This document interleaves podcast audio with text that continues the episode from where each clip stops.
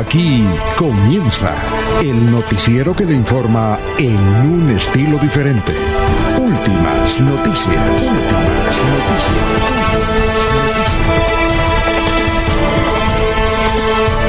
La información analizada por los expertos, sin sesgos, explicada con detalles, sin tanta carreta.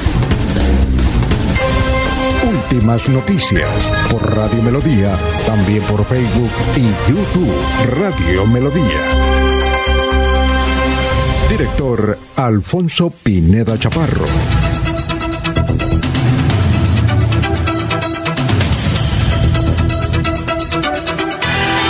Gracias a Dios.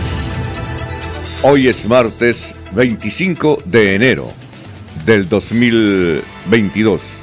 Nos abre el micrófono Arnulfo Otero Carreño para hablar por Radio Melodía 1080m, melodía en. Estamos por Facebook Live, estamos por YouTube. Gracias. Son las 5 de la mañana, 4 minutos. En algunos sectores de la ciudad de Bucaramanga y el departamento de Santander llovió esta madrugada como a las 2. Un fuerte aguacero. Bueno, hoy 25 de enero, un día como hoy en 1554, fue fundada Sao Paulo, una ciudad enorme del Brasil, impresionante. Dicen que tiene más de 20 millones de habitantes, casi la mitad del pueblo, de, pueblo colombiano. Sao Paulo se parece mucho, pues en número de habitantes a Ciudad de México, que deben tener también unos 20 o 25 millones. Pues sí, los españoles fueron los que eh, fundaron en 1554 a Sao Paulo. Entiendo que eh, españoles católicos. Un día como hoy, en 1933, nació Corazón Aquino, esposa, recuerdan ustedes, de Ferdinando Marcos, el hombre fuerte en Filipinas. Eh, ya murió Corazón Aquino. Eh, en uno de sus cuartos tenía, o sea, 5.000 pares de zapatos. Hubo una crónica en esa época sobre las excentricidades de Doña Corazón Aquino, la primera dama de Filipinas. Un día como hoy, en 1942, nació Eusebio. El segundo Pelé le decían, o la Pantera Negra. En Portugal nació Eusebio. Un día como hoy, en 1947, nació otro grande del fútbol, también, por, también del, de la línea de Portugal, pero en Brasil, nació Tostao, que fue un hombre importante para el Brasil sobre todo y que se destacó en el Mundial de México 1970. Un día como hoy, en 1961, John F. Kennedy, presidente de los Estados Unidos, inauguró a través de la televisión en directo la primera rueda de prensa. Un día como hoy, en 1980, nació otro gran deportista, hoy técnico, Xavi Hernández, que se destacó en el Barcelona como jugador y ahora es el técnico. Un día como hoy en Colombia, 1991, fue asesinada Diana Turbay. Diana Turbay Quintero, eh, hija de Julio César Turbay, y la eh, mamá de Miguel Uribe Turbay, que es el que encabeza la lista al Senado del Centro Democrático. También Diana Turbay en ese momento dirigía el noticiero Krypton y era la jefe de relación Azucena Líbano. Ella también estuvo secuestrada, pero se salvó pero Dianita Turbay Quintero fue muerta en, uno, en un secuestro programado por don Pablo Escobar. Hoy un día como hoy, en el 2015, en Doral, Estados Unidos, fue elegida la segunda Miss Universo de Colombia, Paulina Vega. Tenía 22 años. Y un día como hoy, en 1912, nació Lucho Bermúdez. Ah, compositor gran compositor y director de su propia orquesta. Bueno, eh, son las 5 de la mañana, 8 minutos. Vamos a saludar a nuestros compañeros que ya están en el panel de Radio Melodía.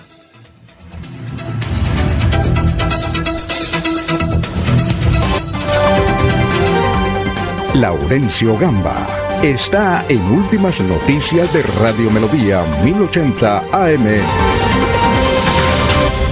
Bueno, saludamos a don Laurencio Gamba Coy, príncipe de Cite. ¿Cómo está don Laurencio? Alfonso, muy buen día. El príncipe de Barichara e Intermedias, Alfonso, y en operativos desde Florida Blanca, Girón y Bucaramanga, la policía logró la captura de una peligrosa banda dedicada al hurto de camiones. Según el comandante de la policía encargado metropolitana, el coronel Jaramillo, en el evento murió el transportador Fernando Monsalve, quien venía de Zapatoca precisamente con café para el área metropolitana. Después de la fiesta de Reyes y de la ausencia de las medidas de bioseguridad, tapabocas, vacunación en Santander se viene incrementando el pico del COVID en esta región del país. El gobernador ha hecho el llamado para que las personas que faltan por el esquema, por la vacunación, que lo hagan porque según las autoridades de salud, la situación es muy compleja. Quien no está vacunado es el que mayor afectación tiene.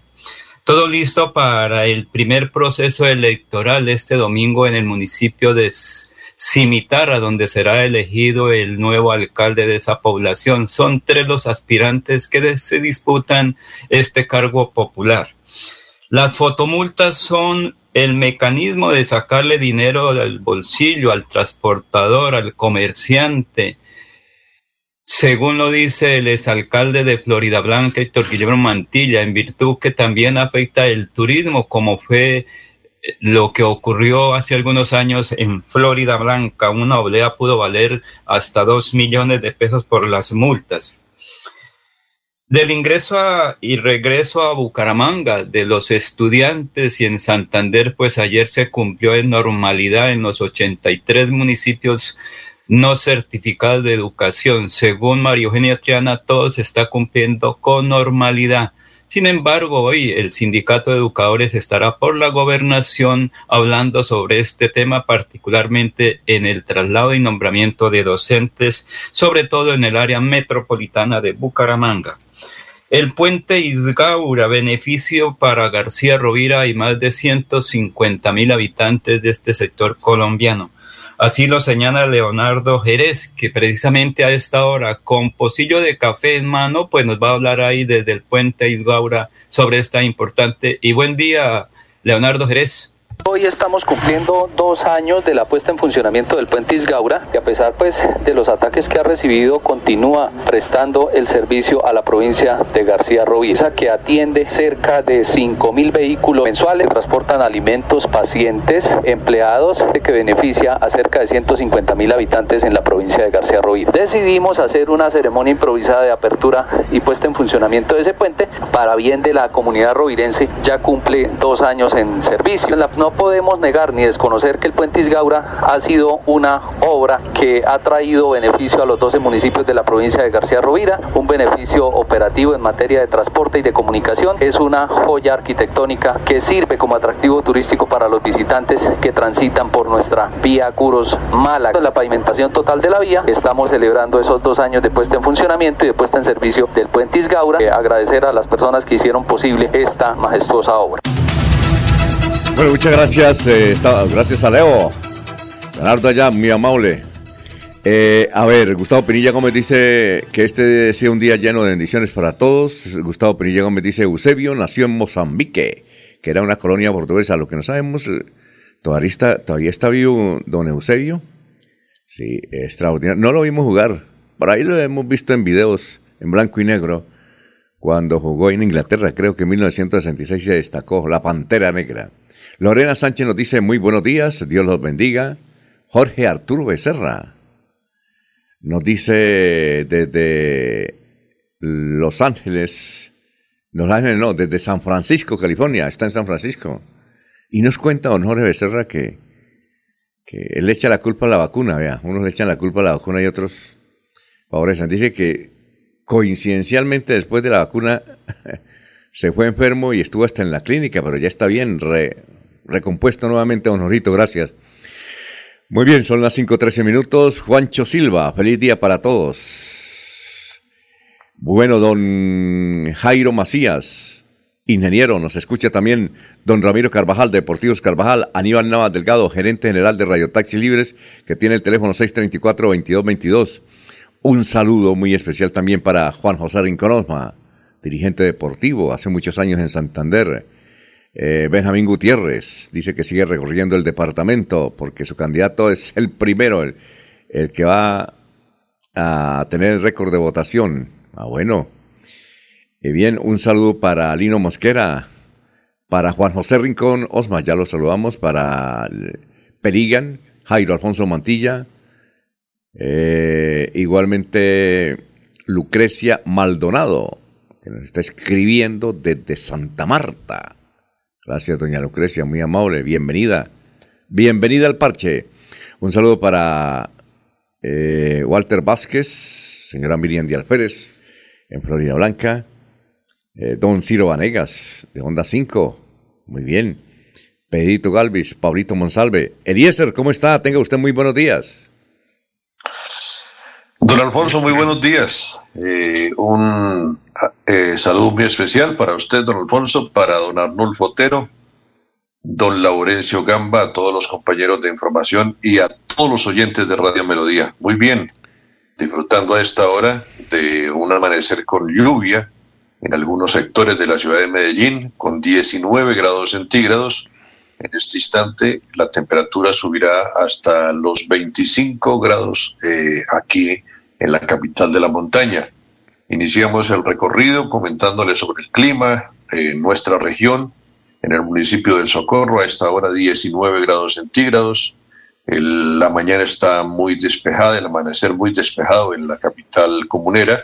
28 grados centígrados será la temperatura máxima en el Socorro.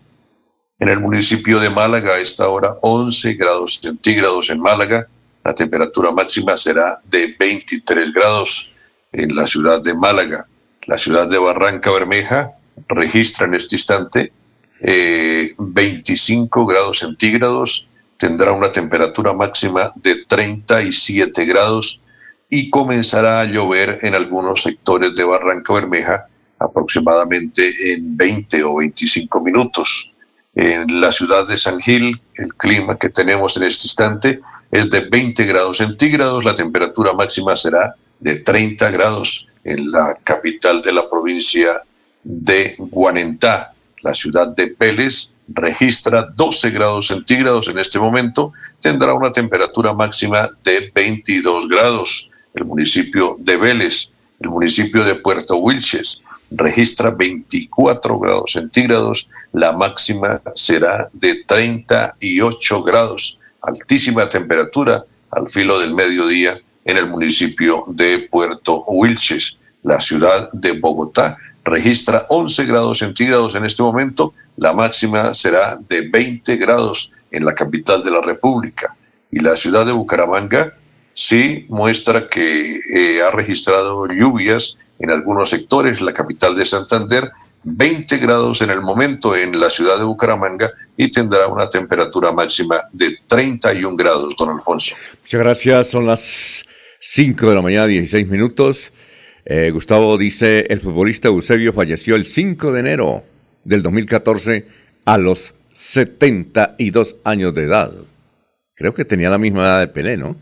Manuel José Mejía Reyes dice, muy buenos días desde Barranca Bermeja. Les invito a escuchar los reportes Coronel, de don Daniel Coronel, que tiene buena información sobre la familia Laporí y Cabal, así sobre una denuncia, ¿no? Don Rafael Serrano Prada dice, Alcaldía de Bucaramanga debería encerrar temporalmente con alambradas los parques invadidos como lo hicieron cuando limpiaron el Parque del Centenario que hace 40 años fue invadido por vendedores ambulantes. Ahí está. Bueno, vamos con el obituario antes de ir con el pensador, el eh, abogado y nuestro antropólogo de cabecera, el doctor Luis José Arevalo. Pero vamos con el obituario.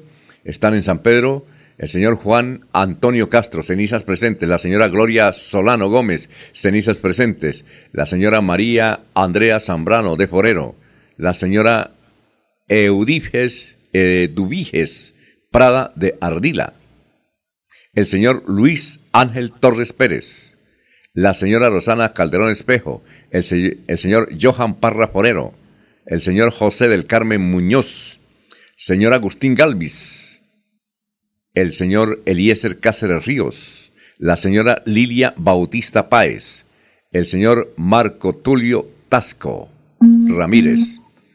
En los olivos encontramos a Flor de María Pedraza de Mendoza, José Diosdado Olarte Neira, Augusto Mena Córdoba, Miguel Antonio Castro Corredor. Son las 5 de la mañana, 18 minutos, estamos en Radio Melodía.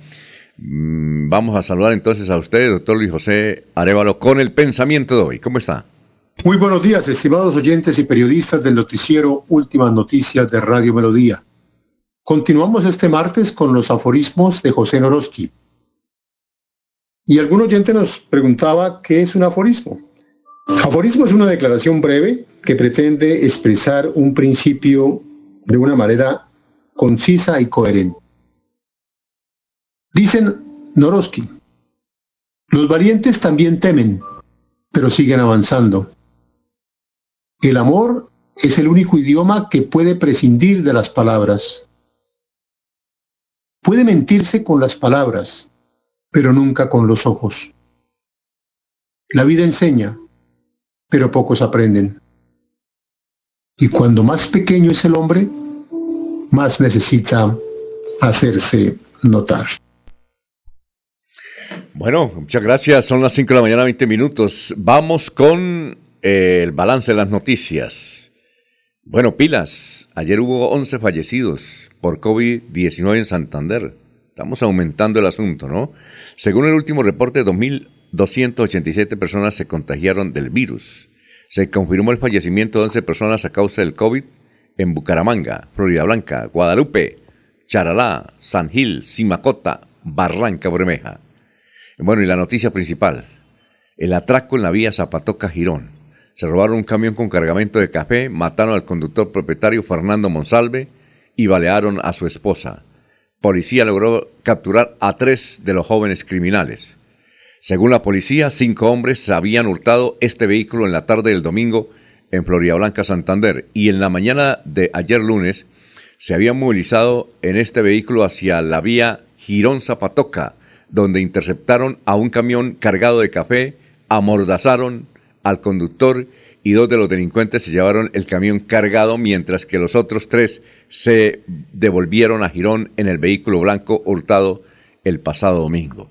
Los tres delincuentes se estrellaron contra una pared en el barrio Nuevo Girón, luego de haber cometido el robo del camión. La policía les incautó dos armas de fuego dentro del vehículo. Los uniformados indicaron que darán más detalles de la operación al finalizar eh, hoy martes cuando tengan todos los datos. Hay que indicar, a mí se me hace, tengo una corazonada que estos muchachos son venezolanos. Bueno, eh, son las 5 de la mañana, 21 minutos. Uy, adiós al paseo de olla en Florida Blanca. Se prohibió en todas las quebradas de Florida Blanca están eh, permitir los paseos de olla. Está prohibido ir a bañarse en estos sectores que son altamente peligrosos ¿Por qué los muchachos van a tirarse de las piedras o cascadas? Dijo la joven personera María Margarita Serrano, personera de Florida Blanca, analizar la determinación de la alcaldía. Bueno, sí, es que dos menores de edad y una mujer han perdido la vida en medio de paseos de olla. Por eso se prohíbe el baño recreativo en Florida Blanca y se busca que esta medida pueda ser adoptada por otros municipios del departamento, sí. Antes sí se podía, ahora no sé. Tremendo eso. La alcaldía de Bucaramanga declara en emergencia el barrio Nariño. 20 casas en peligro por la erosión.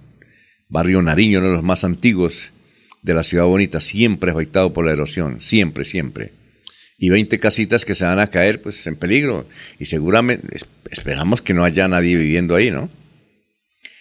Bueno, 5 de la mañana, 22 minutos. Aforo total para el partido de hoy. Bucaramanga con Millonarios. Se irán. Más de 25 mil personas podrán ingresar al estadio Alfonso López para el compromiso de hoy, pero únicamente podrán entrar quienes tengan las dos dosis. Ojo, dos dosis de la vacuna contra el COVID-19. En Europa, algunos estadios están pidiendo la vacunación completa y, ha habido manifestaciones contra eso, que no, que eso no debe ser así, no, debe ser así. Hay que obligar a la gente a vacunar. Por ahí le voy a preguntar a Jorge a ver si me ayuda en, en Italia, por ejemplo. Ojo, una noticia que escuché ayer. En Italia eh, había una familia abanderada de hacer marchas, criticaban todos los de la vacuna, mandaban WhatsApp, mandaban videos de esos que a veces vemos por acá, diciendo lo malo que era la vacuna o qué es la vacuna e invitando a la gente a no vacunarse. Pues bien, esta familia se murió toda, menos uno. Se murieron todos de COVID. Menos uno. A ver si don Jorge más adelante nos ayuda a buscar esa noticia que está por ahí circulando. Ayer la escuché en varios medios y en la televisión. Una familia entera en Italia. Era uno de los portestandartes de la no vacunación y mandaban videos. Antivacuna. antivacuna. Antivacuna. Exacto, y entrevistaban a los médicos, hay médicos por ahí desquiciados, científicos, supuestos de científicos que dicen que la vacuna es mala. Y entonces esta familia se murió, menos una. Y entre, entre los que se murieron están abuelos, eh, hijos y hasta menores de edad. Se murieron, menos uno.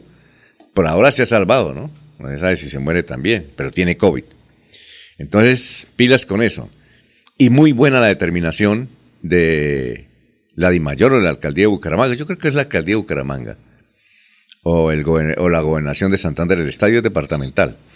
Que eh, únicamente se permitan los que están vacunados. Y los que no están vacunados, hermano, a vacunarse. Eso no le más vueltas. Con carnet en mano, Alfonso, carnet en mano hoy. Sí, por eso, aparecen algunos cristianos que no han terminado el bachillerato y a, saber más que esos grandes laboratorios, los premios Nobel de la medicina, la gran tecnología, la sabiduría y la ciencia, a saber más que ellos. a saber más que ellos, imagínense. Bueno, son las 5 de la mañana, 25 minutos. Otra noticia, organizaciones sociales rechazan atentados a infraestructura petrolera de Santander. La alcaldía de Barranca también convocó un consejo de seguridad extraordinario. Habitantes de cuatro municipios de Santander están afectados por intenso ola de calor y sequía. Sí, señor. Son municipios son Málaga, Aratoca, Los Santos y Vélez. Bien, eh, anoche hubo una reunión entre las autoridades municipales de Bucaramanga y habitantes del barrio La Salle. Barrio La Salle es el que queda en la parte sur occidental de la Puerta del Sol. Ahí queda el barrio La Salle, porque está el colegio del mismo nombre, pues estos ciudadanos eh, encerraron el barrio con cuerdas para hacer patrullajes y evitar tanto delincuente, muchos de ellos venezolanos, que están atracando al que se deje. Toca no dar papaya, ¿no? Toca no dar papaya. A nivel nacional, la noticia más importante, ah, la Fórmula 1 en Barranquilla. Eh, ¿Qué tal eso? La Fórmula 1 la, la quieren realizar en Barranquilla. En materia de COVID en Colombia, usted lee, subieron, como dicen en Barichara, subieron números de muertos. 237 personas murieron ayer por COVID. Y según el relato aquí que estoy leyendo del Instituto Nacional de Salud, Ministerio de Salud, la mayoría no vacunados, no vacunados. 21 mil nuevos casos. Eh, los contagios bajas en, todo el país, a excepción de Bogotá, donde el pico se acerca a los 10 mil diarios. Los fallecimientos, pues, continúan en ascenso. Imagínense, ya superamos los 200, vamos en 237. La otra noticia a nivel nacional es que el joven Edgar Bernal fue sometido a una segunda cirugía durante la noche de ayer el ciclista colombiano Ega Bernal está siendo sometido en estos momentos a otra cirugía por parte del equipo médico de la Clínica Universidad de La Sabana, donde fue llevado en la mañana de ayer tras sufrir un accidente cuando entrenaba en carreteras de Gachancipá, Dinamarca, y chocó contra un bus de servicio intermunicipal. Don Eliezer conoce a Gachancipá, ¿o no? Gachancipá. Creo que he pasado por ahí, don Alfonso, pero así de conocerlo eh, turísticamente o a profundidad, no, pero sí he pasado por Gachanchipá. Uno no entiende, Eliezer, cómo periodistas de esa calidad profesionales se ponen a entrenar en carreteras colombianas y son muy peligrosas. Yo cuando vamos por carretera y veo a los ciclistas, yo digo, uy, eso es un peligro, es un peligro. Cada rato uno aquí reporta que se murió, que lo mataron. Generalmente hay muchos conductores irresponsables. ¿No, le parece curioso eso, don Eliezer? Que tremendo, eh, uno de los mejores ciclistas del mundo, entrenen cuando pueden entrenar en otros sitios del mundo más protegidos. Sí, pues lo que buscan aquí es como coger un poco de, fortaleza pulmonar, eh, aprovechando la altura de la, de la altiplanicie cundiboyacense, Alfonso, porque no solo estaba Egan, está todo el equipo de Ineos, o una gran parte del equipo, está entrenando en, carreteras colombianas. Eh, no sé si se distrae mucho el ciclista, porque no es el primer accidente, pues algunos los ha tenido en competencia, pero creo, si no estoy mal, que ya tuvo un accidente hace algunos años también entrenando. Exacto. Entonces, eh, entonces creo que es muy distraído, un poco distraído. Ellos, ellos eh, tienen respaldo de las autoridades que les colocan una moto adelante o una moto de, retaguardia eh, tratando de ampararlos y abriendo vía y de alertando pero, pero sí, el, el, chocó, chocó, contra un vehículo que estaba estacionado, ¿no? Mal estacionado. Además. Sí, no, Parece que, parece que el bus se detuvo a recoger pasajeros. Ah, ya. Algún bus intermunicipal y no se dio cuenta Egan y se estrelló. Eh, dicen que venía a unos 60 kilómetros por hora.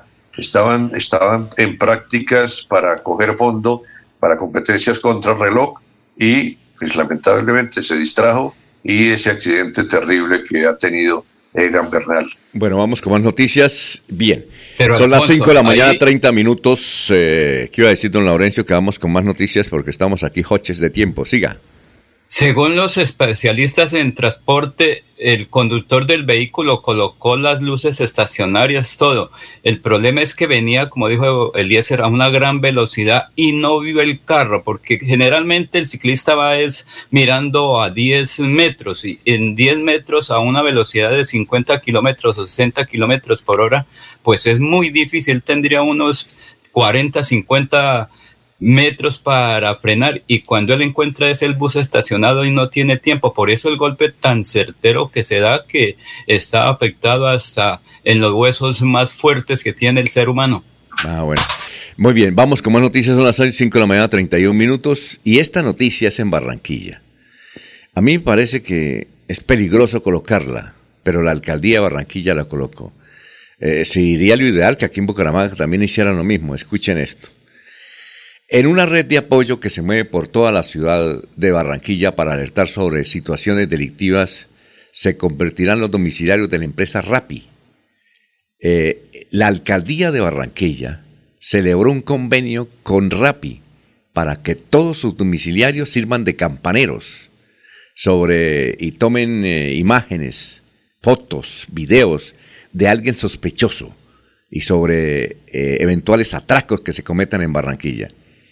La idea es buena, pero yo estoy seguro que ahora los delincuentes se, va, se vienen contra Rappi. Y no es extraño que comiencen también a atacarlos. Es peligroso. Entonces van a, van a, eh, es decir, van a servir de campaneros los señores de, de Rappi. A mí me parece que, no sé por qué en Barranquilla la adoptaron, pero me parece una medida eh, eh, buena para combatir la inseguridad. Pero como estamos en Colombia, ahora todos van a ser objetivo de los delincuentes. No sabemos si hubo controversia, si esto lo hicieron a espaldas del Consejo, pero en todo caso, el alcalde Jaime Pumarejo Haynes reveló ayer en rueda de prensa semejante determinación. ¿No les parece curioso? Parece curioso eso. Pero bueno, no sabemos si se puede colocar aquí, los oyentes pueden opinar si en Bucaramanga estarían de acuerdo en eso, que los señores de Rappi sirvan como campaneros de la delincuencia. Muy bien, son las 5 de la mañana, 33 minutos, vamos a una pausa y regresamos.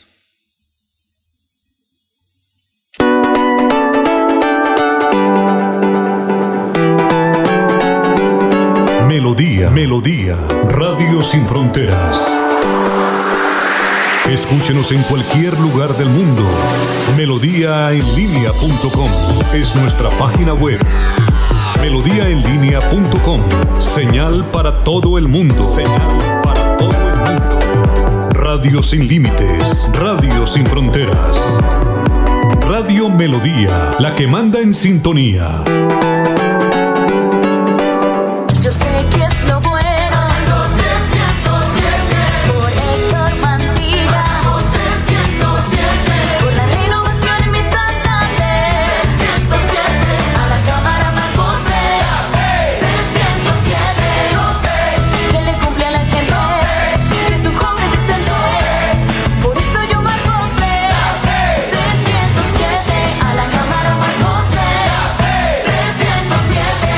Conservador. Publicidad política pagada. ¿Y usted cómo se llama? Allá en el cafetal me llaman producción 17618. papito. Usted no es hecho en Colombia. Le falta la potencia, la originalidad y la productividad que tiene Nutrimón Producción 17618.2, el del punto verde. Definitivamente no se llama Producción 17618.2. Ahora hay fertilizantes que quieren imitar a Nutrimón Producción 176182. El de siempre. No se deje engañar. El verdadero nombre de Producción 176182 es Nutrimón, el fertilizante del punto verde. Monómeros, los originales desde 1967, siempre cosechando lo mejor de nuestra tierra. Comienza este 2022 recargado de bienestar y felicidad con nuestra feria escolar en el supermercado Cajazán Puerta del Sol, en donde encontrarás grandes beneficios como el bono escolar, descuentos especiales, más el acceso a crédito y lo mejor de todo, disponemos de una gran variedad de parqueaderos suficientes para que nos visites. Bienvenidos. Va la noche y llega últimas noticias. Empezar el día bien informado y con entusiasmo.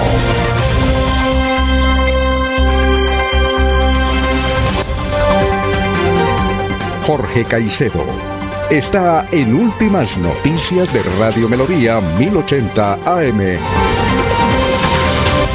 Bueno, Jorge, ¿cómo está? Bienvenido. Muy buenos días. Don Alfonso, muy buenos días. Como siempre, feliz de compartir con ustedes este espacio de últimas noticias y, por supuesto, de poder saludar a todos los amigos que nos acompañan en Radio Melodía, este vigésimo quinto día del año y del cual pues ya quedan 341 días, eh, perdón, 340 días de este 2022. Eh, arrancamos con una cifra que es noticia, don Alfonso, y es una situación que se viene presentando en el municipio de Puerto Wilches, donde con la presencia de 1.500 búfalos.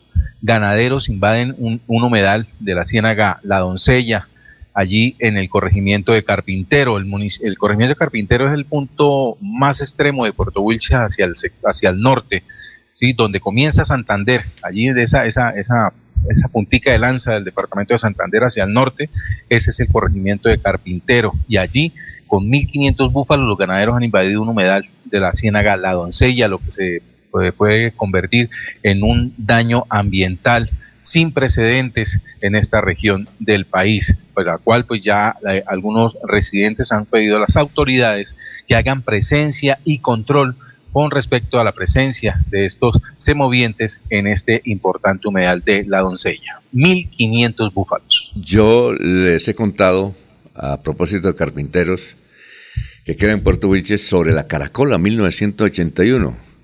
Eh, íbamos eh, con don Juan Guasaín, Juan Guasaín pues iba en la Caracola y nosotros nos bajábamos, los reporteros, don Carlos Ruiz y mi persona, a hacer entrevistas y nos bajamos en el carpintero.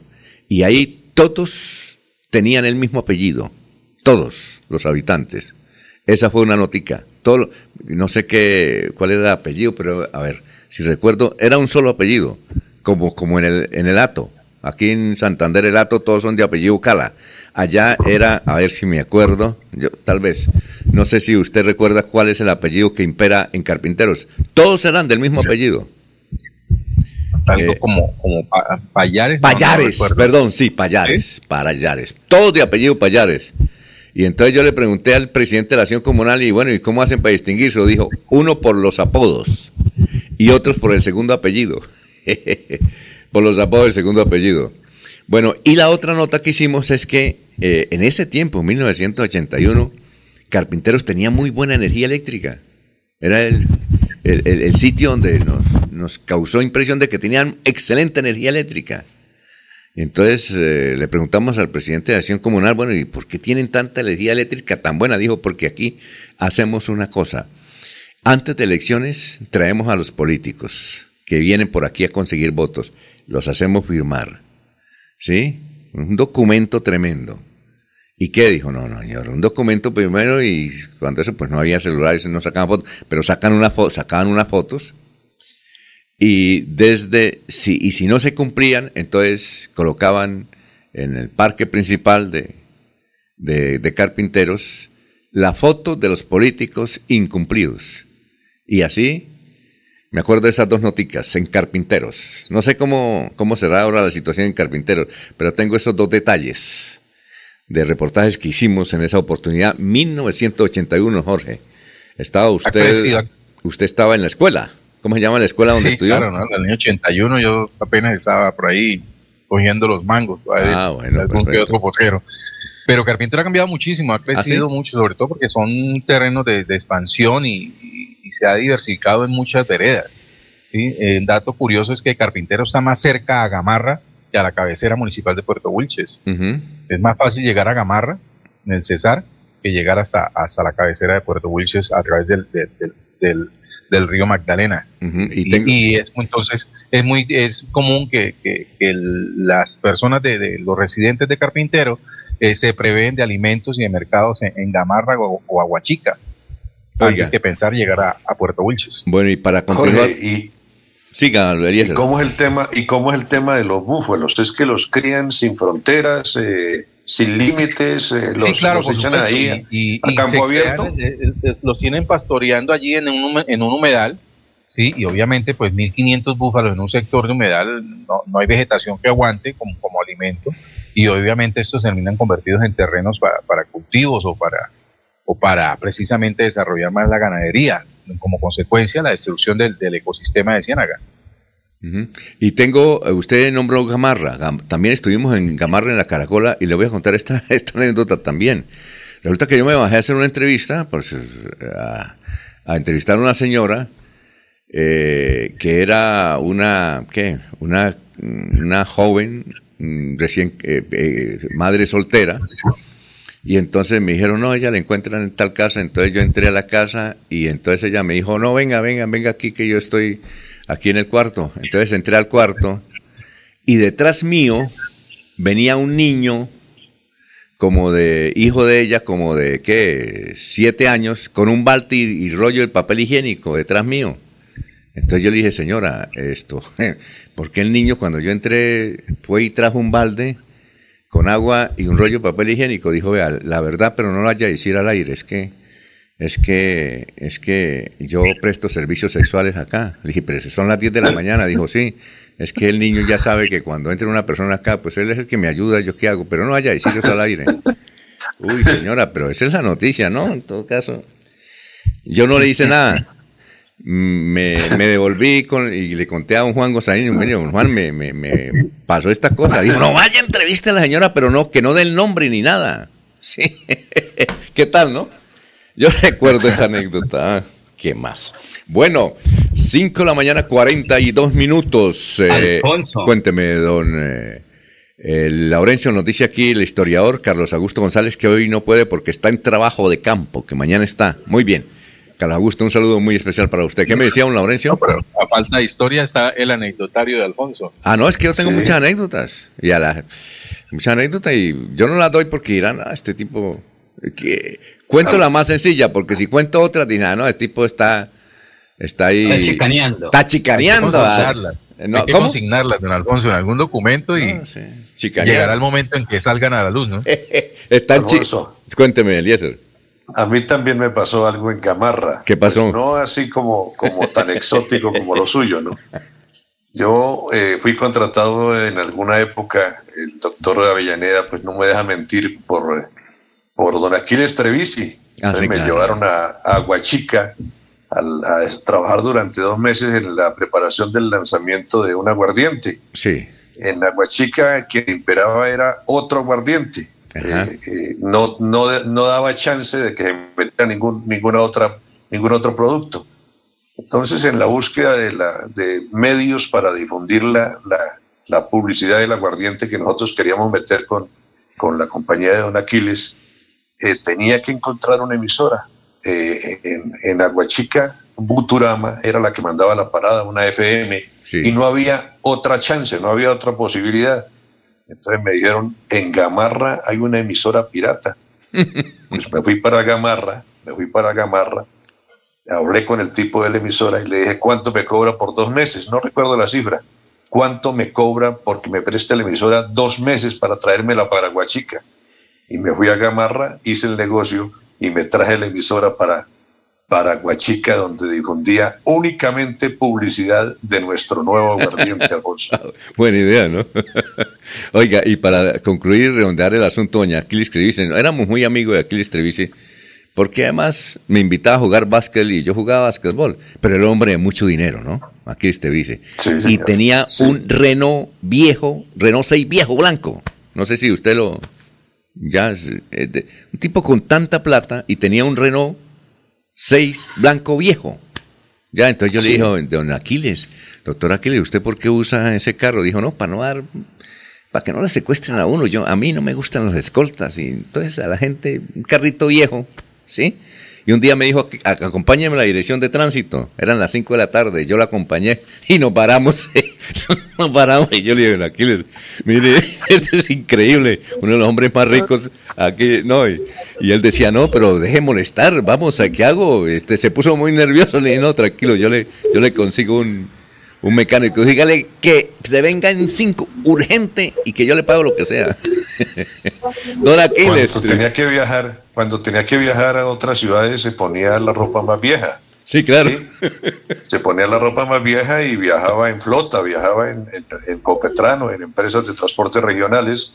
Adicionalmente, una característica, Alfonso de Don Aquiles, que vestía casi siempre de blanco. ¿no? Siempre, siempre de blanco, siempre de blanco. Y la otra característica, él no, lo único que le gustaba hablar era de pintura, porque él decía, eh, eh, cuando íbamos caminando y veía un cuadro, decía, mire, vamos a analizar este cuadro, este, este azul no sirve. Y comenzaba a explicar, porque el tipo conocía demasiado de pintura.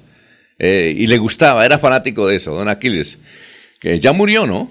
Don Aquiles Trevice. Sí, señor. Y fue el Sí, jefe, de- y fue el jefe de nuestro compañero eh, Julio Enrique Avellaneda, que tiene mil anécdotas con él. ¿Sí? Sí, claro. Bueno, eh, son las 5.46. Vamos, ¿qué iba a decir don Laurencio que, para ir a un mensaje? Alfonso, que creo que Eliezer recuerda todo esto parecido allá en Barbosa y entre Websa San Benito, que allá el señor Santoyo tenía así cosas también muy interesantes.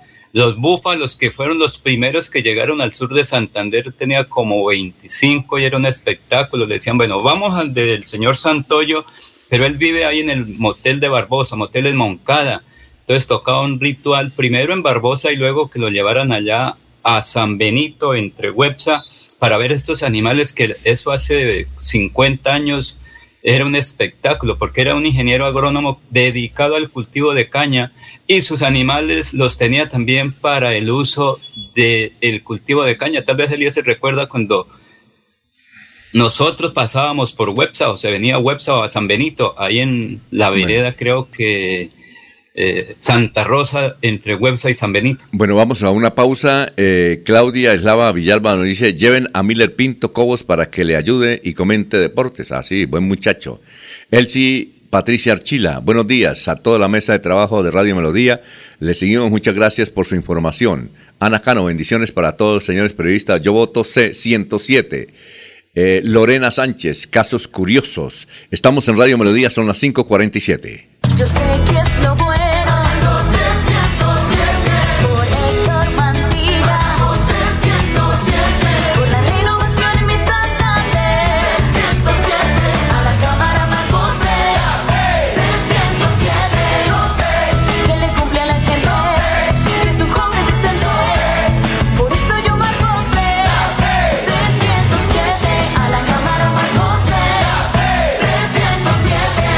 Conservador. Publicidad política pagada. Mirador del Madrigal, un lugar exclusivo para vivir a tan solo 40 minutos del área metropolitana. Mirador del Madrigal, 300 lotes de 1.250 metros cuadrados con la más completa zona social en el corazón de la bella Mesa de los Santos. Suba y se pare con 5 millones de pesos. Suba y se pare con 5 millones de pesos. Mirador del Madrigal, un nuevo proyecto de Hacienda del Madrigal. WhatsApp 301-643-0011. 301-643-0011. Comercializa Incomesa. Se va la noche y llega últimas noticias. Todos los días, desde las 5 de la mañana, empezar el día bien informado y con entusiasmo.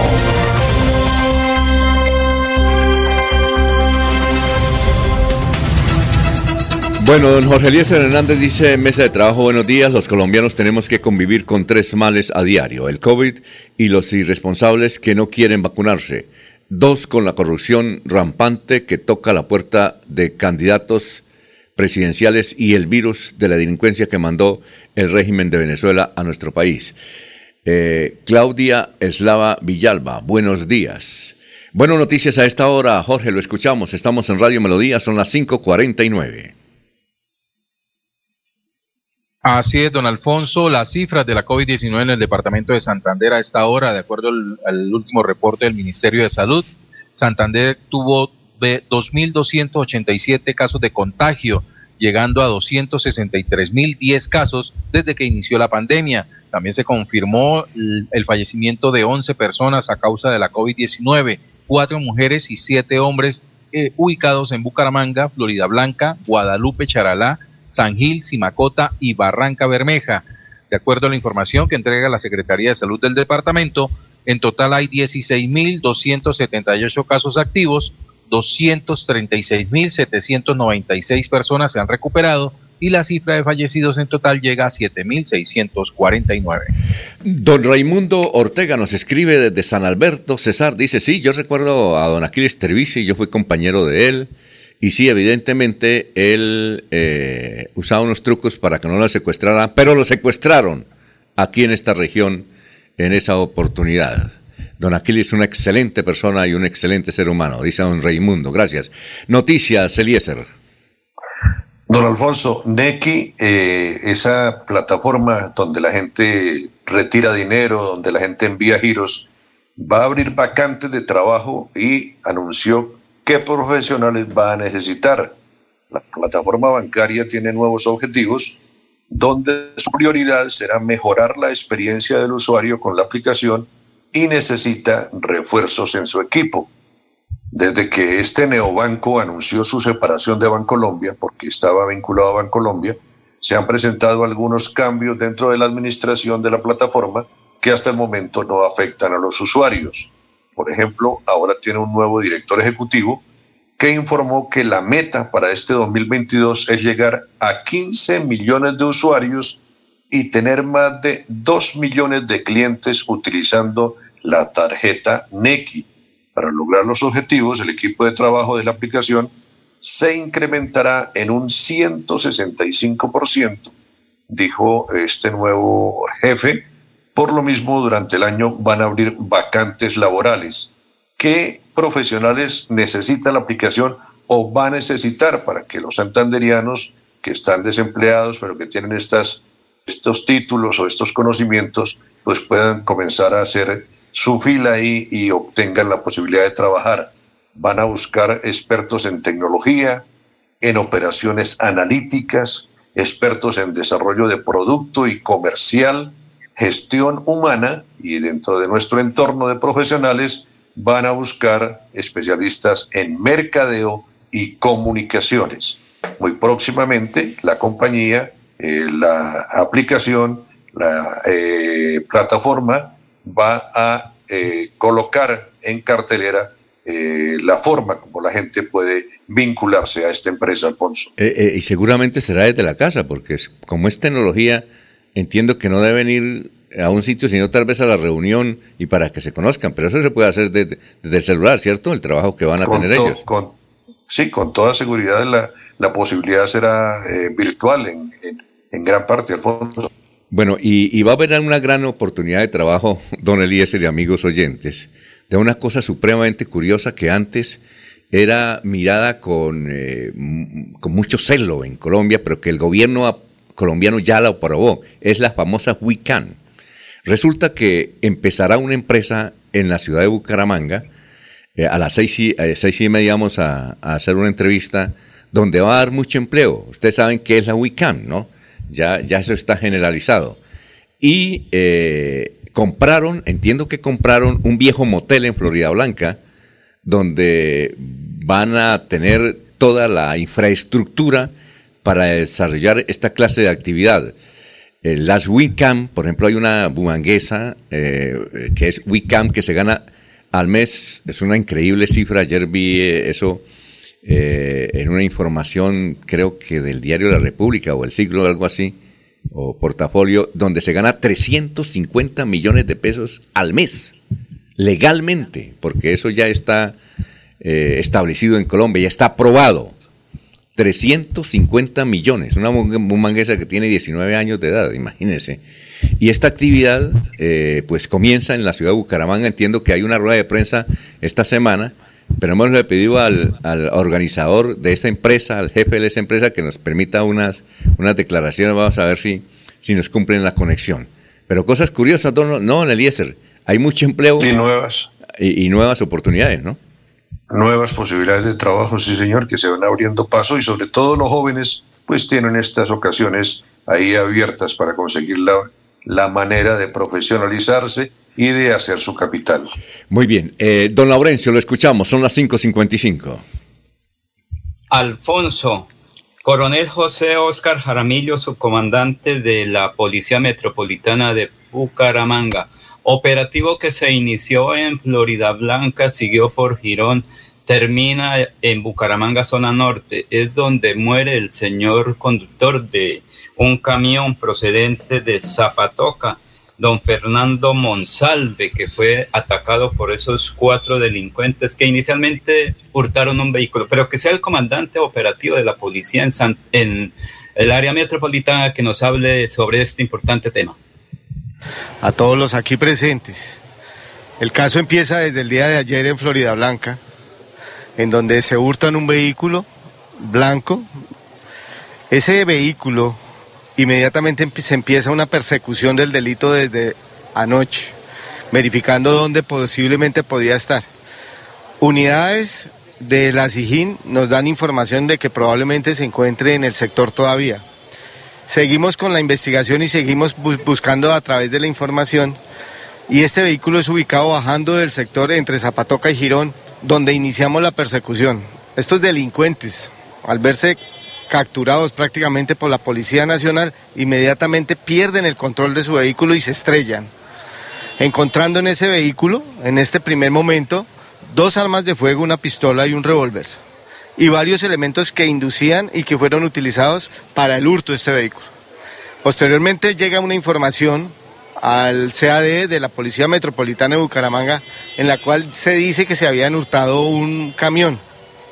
Haciendo la verificación a través del componente de todas las unidades de la Policía Metropolitana de Bucaramanga y nuestras cámaras, pudimos detectar que el camión ya se encontraba en la zona norte del área metropolitana inmediatamente se da la persecución y se da la captura a un cuarto integrante de esta, de esta posible banda.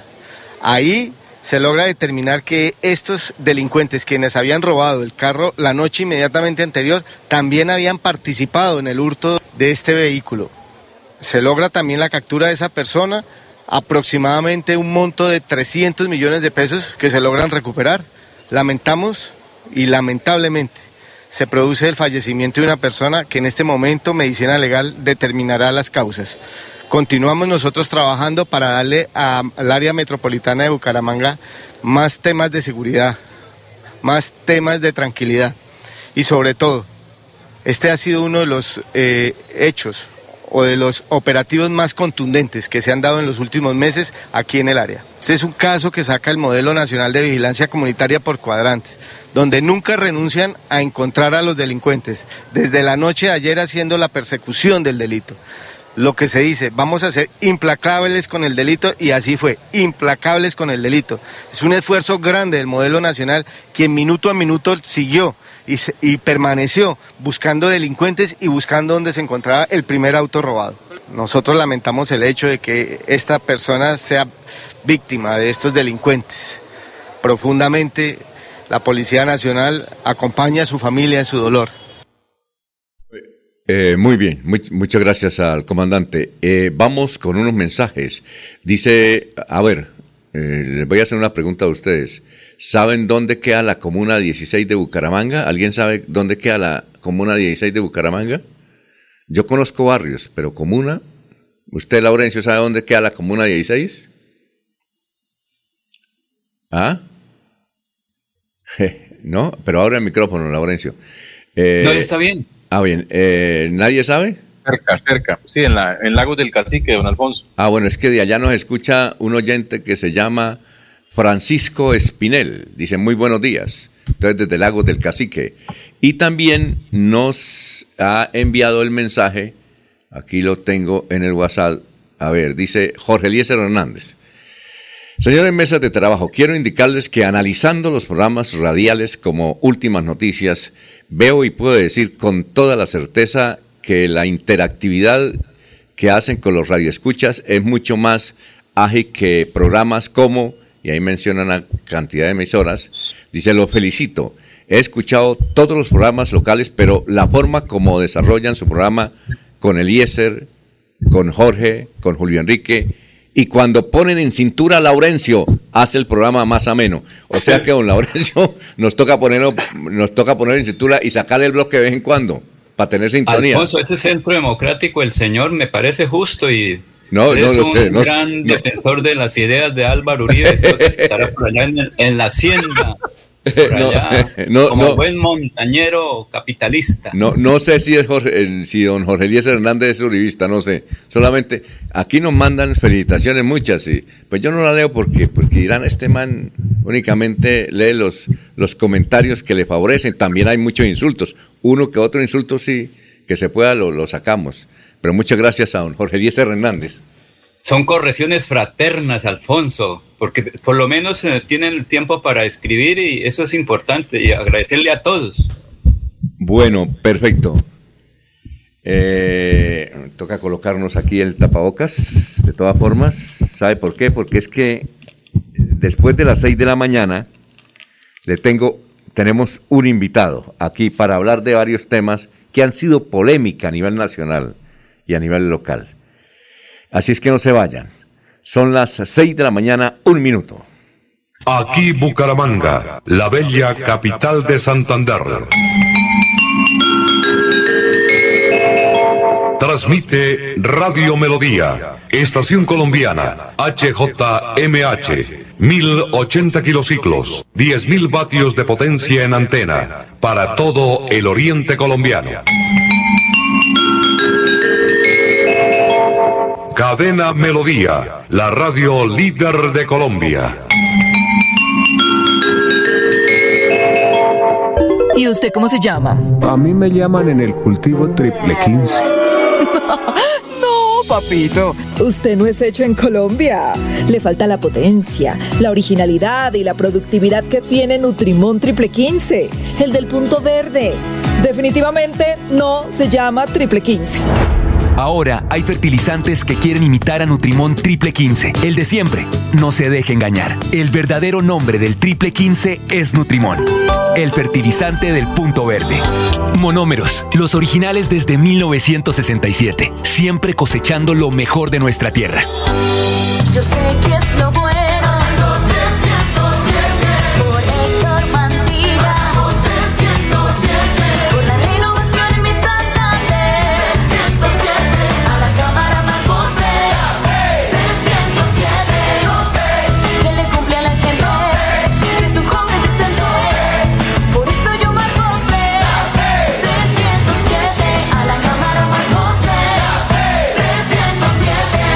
Conservador. Publicidad política pagada.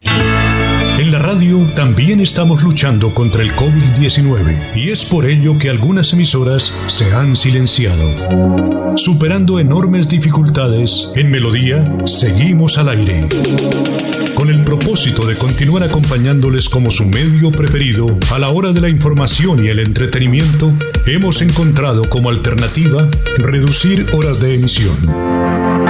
Escúchenos de lunes a viernes, de 5 de la mañana a 6 de la tarde, sábados de 6 de la mañana a 2 de la tarde, los domingos de 6 de la mañana a 12 del día. Melodía 1080 AM. En Facebook, Radio Melodía Bucaramanga. Es un compromiso de todos lograr que muy pronto nuestro mundo sea mejor que antes. En Melodía seguiremos a su lado por siempre. Se va la noche y llega últimas noticias. Empezar el día bien informado y con entusiasmo.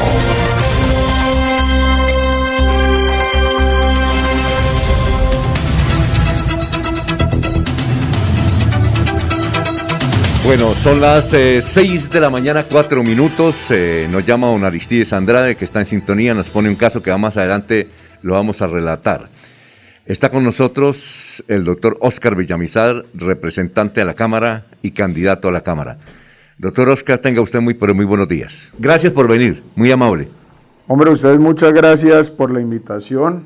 Eh, estaba en mora de volver a esta cabina de Radio Melodía, donde hemos contado tantas cosas de nuestro trasegar eh, en estos años en la política y obviamente contarle a los santanderianos un poco de nuestro trabajo.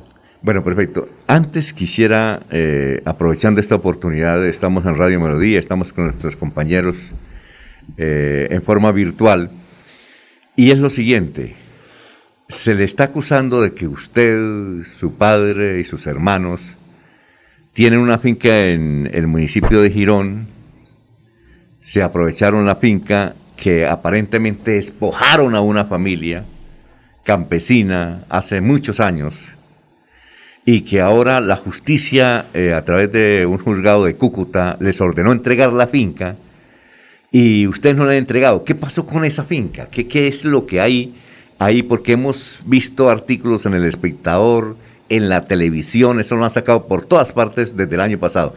¿Qué es lo que está ocurriendo?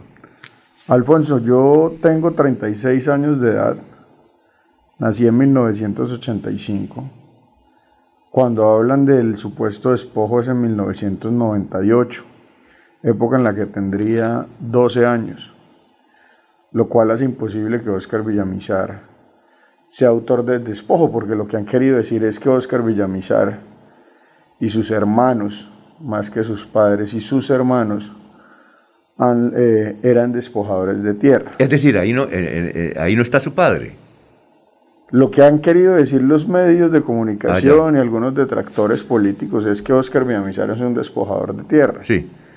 Sin embargo, ahí, como le digo, yo tenía 12 años. Sí, yo claro. no, con dificultad, pues, entendía que era una finca en ese momento y con dificultad, pues, iba a estar eh, recorriendo esos sectores. Sin embargo, bueno, esa es como la primera fecha importante, en el 98 que se da el supuesto despojo, yo tenía 12 años. Después, nosotros adquirimos ese predio en el 2008, si no estoy mal. Un predio que se... ¿Nosotros es su padre? Mis hermanos y yo. ¿Y su padre no? No. Allá. Mis hermanos y yo adquirimos el predio en el 2000, en el 2008. Un predio que, que tuvimos que buscar mucho, porque fuimos a varios sectores con la ilusión de poder emprender un cultivo de caucho, que en ese momento era el auge en el sector agropecuario. Recuerdo mucho que ese sector nos lo recomendó en ese entonces el doctor Hernán Hernández, que sabe mucho de caucho. Nosotros no conocíamos el sector, eh, fuimos a, a conocerlo porque al lado queda una, queda o quedaba una finca de Agro Santa Fe, una empresa cauchera hace muchos, de hace muchos años, que Sí, claro. tenían una plantación ahí. Se hace el negocio con la persona y finalmente hasta el 2020 tal vez, 2020, 2020, 2019, se da la denuncia de restitución de tierras. Una denuncia que, como usted lo dice, fue fallada por el Tribunal de Tierras de Cúcuta, donde en su fallo ordena la entrega de las tierras y le ordena al juez civil, al juez primero civil del circuito de Bucaramanga, delegado para tierras, que haga todas las diligencias para la entrega del predio. Cuando esa orden llega a Bucaramanga, el juzgado primero civil del circuito de Bucaramanga, si no estoy mal, eh, expide un auto donde manifiesta que se va a abstener de hacer la entrega y porque no sabe la situación de seguridad que Sí, hay en el sector y en uno de su, en- y en su resuelva en el segundo punto manifiesta que debe abstenerse de hacer la entrega del inmueble. Entregar un inmueble no es como entregar un celular y no es como entregar un computador. Esto tiene que venir acompañado de Defensoría del Pueblo, de policía si es necesario. Tiene que cumplir con unas formalidades. Sí, claro. Y mientras el juez no nos diga a nosotros fecha hora de entrega, se nos hace imposible la entrega. Porque además es un predio, no como lo decían en medios nacionales, que era un- una gran extensión de tierra. Sí. Esto es un predio de 170 hectáreas, de las cuales 90 están cultivadas en caucho. Es un proyecto que hemos venido sacando nosotros con créditos y a los créditos pues los hemos venido pagando con, con mis hermanos. Sí, claro. Pero esa es la realidad de ese asunto. Digamos, Ahora, ustedes no pueden ir y decir, llamar a la familia, venga, vamos a entregar, no pueden hacerlo porque estarían violando la decisión de ese juez, ¿verdad? no solo no podríamos hacerlo, lo que pasa es que acá ahí es donde uno, donde empiezan los entredichos. Sí, claro. Porque si hay una orden para entrega del predio desde el Tribunal de Cúcuta y la persona que tiene que hacerlo Ajá. dice me voy a abstener de hacerla, de, de hacer la entrega material del inmueble a la familia, es porque sencillamente no nos han permitido judicialmente hablando entregar Sí. el predio. Es decir, ahí la, la demora es del juez de acá a Bucaramanga. La demora es del juez, pero, pero más allá de la demora, Alfonso, le quiero contar una cosa. Esto lo han querido volver político. Claro. Han querido vernos a nosotros, ver a un niño de 12 años, que es un poco lo que me causa gracia, Sí. como un despojador de tierras, en el 98. ¿Usted del 98 qué estaba haciendo? Pues tenía 12 años, debía Por estar en el colegio. Ah, sí, sí, por eso del Sí, colegio. debía estar en el colegio, debía estar en el colegio. Yo no, no, no recuerdo muy bien. A los 12 años debía estar estudiando en el San Pedrito, tal vez. No, Ajá. En el, sí, en el San Pedrito, tal vez. Ah, ya. En el San Pedrito, San Pedro. Pero, pero esa es la realidad. Digamos que ahí es cuando uno se da cuenta. Acá hay un auto, Sí. Alfonso, del Juzgado Primero Civil del Circuito Especializado en Restitución de Tierras, con fecha de el 14 de septiembre del 2021. Y en su resuelve, En el segundo punto dice, abstenerse de programar por ahora la diligencia de entrega dentro de la, solicitud de restitución de tierras de la referencia de conformidad con lo motivado. Y en el tercero, dice requerir al comandante de la estación de policía de Girón Santander y a los comandantes de la Quinta Brigada del Ejército Nacional y Batallón de Infantería 14, cap- capitán Antonio Ricaute, en los términos contenidos en la consideración de esta providencia. Cuando usted un juez le dice que se va a abstener de programar una diligencia de entrega, Sí. hombre, yo quedo sujeto a que el juez me diga cuándo. Todos los detractores políticos, que además en su gran mayoría son abogados, Se les olvida este pedacito del procedimiento, o más bien no se les olvida. Se hacen, como decimos los santanderianos, los pendejos, para mirar a ver cómo atacan y acaban con el buen nombre de mi Claro. familia y el mío. Sí, ahora, eh, estamos en plena campaña política. ¿Usted no podría decirle al juez, hombre, juez, ¿usted por qué no saca un comunicado diciendo vamos a proceder eh, tal día para entregar la finca porque mire cómo me están atacando de que supuestamente no hemos querido cumplir eso? Claro, y los abogados han estado muy pendientes de eso. Y han ido y han hablado y Sí. quieren saber qué es lo que está pasando. Pero finalmente, eh, yo le pregunto a usted, doctor Alfonso,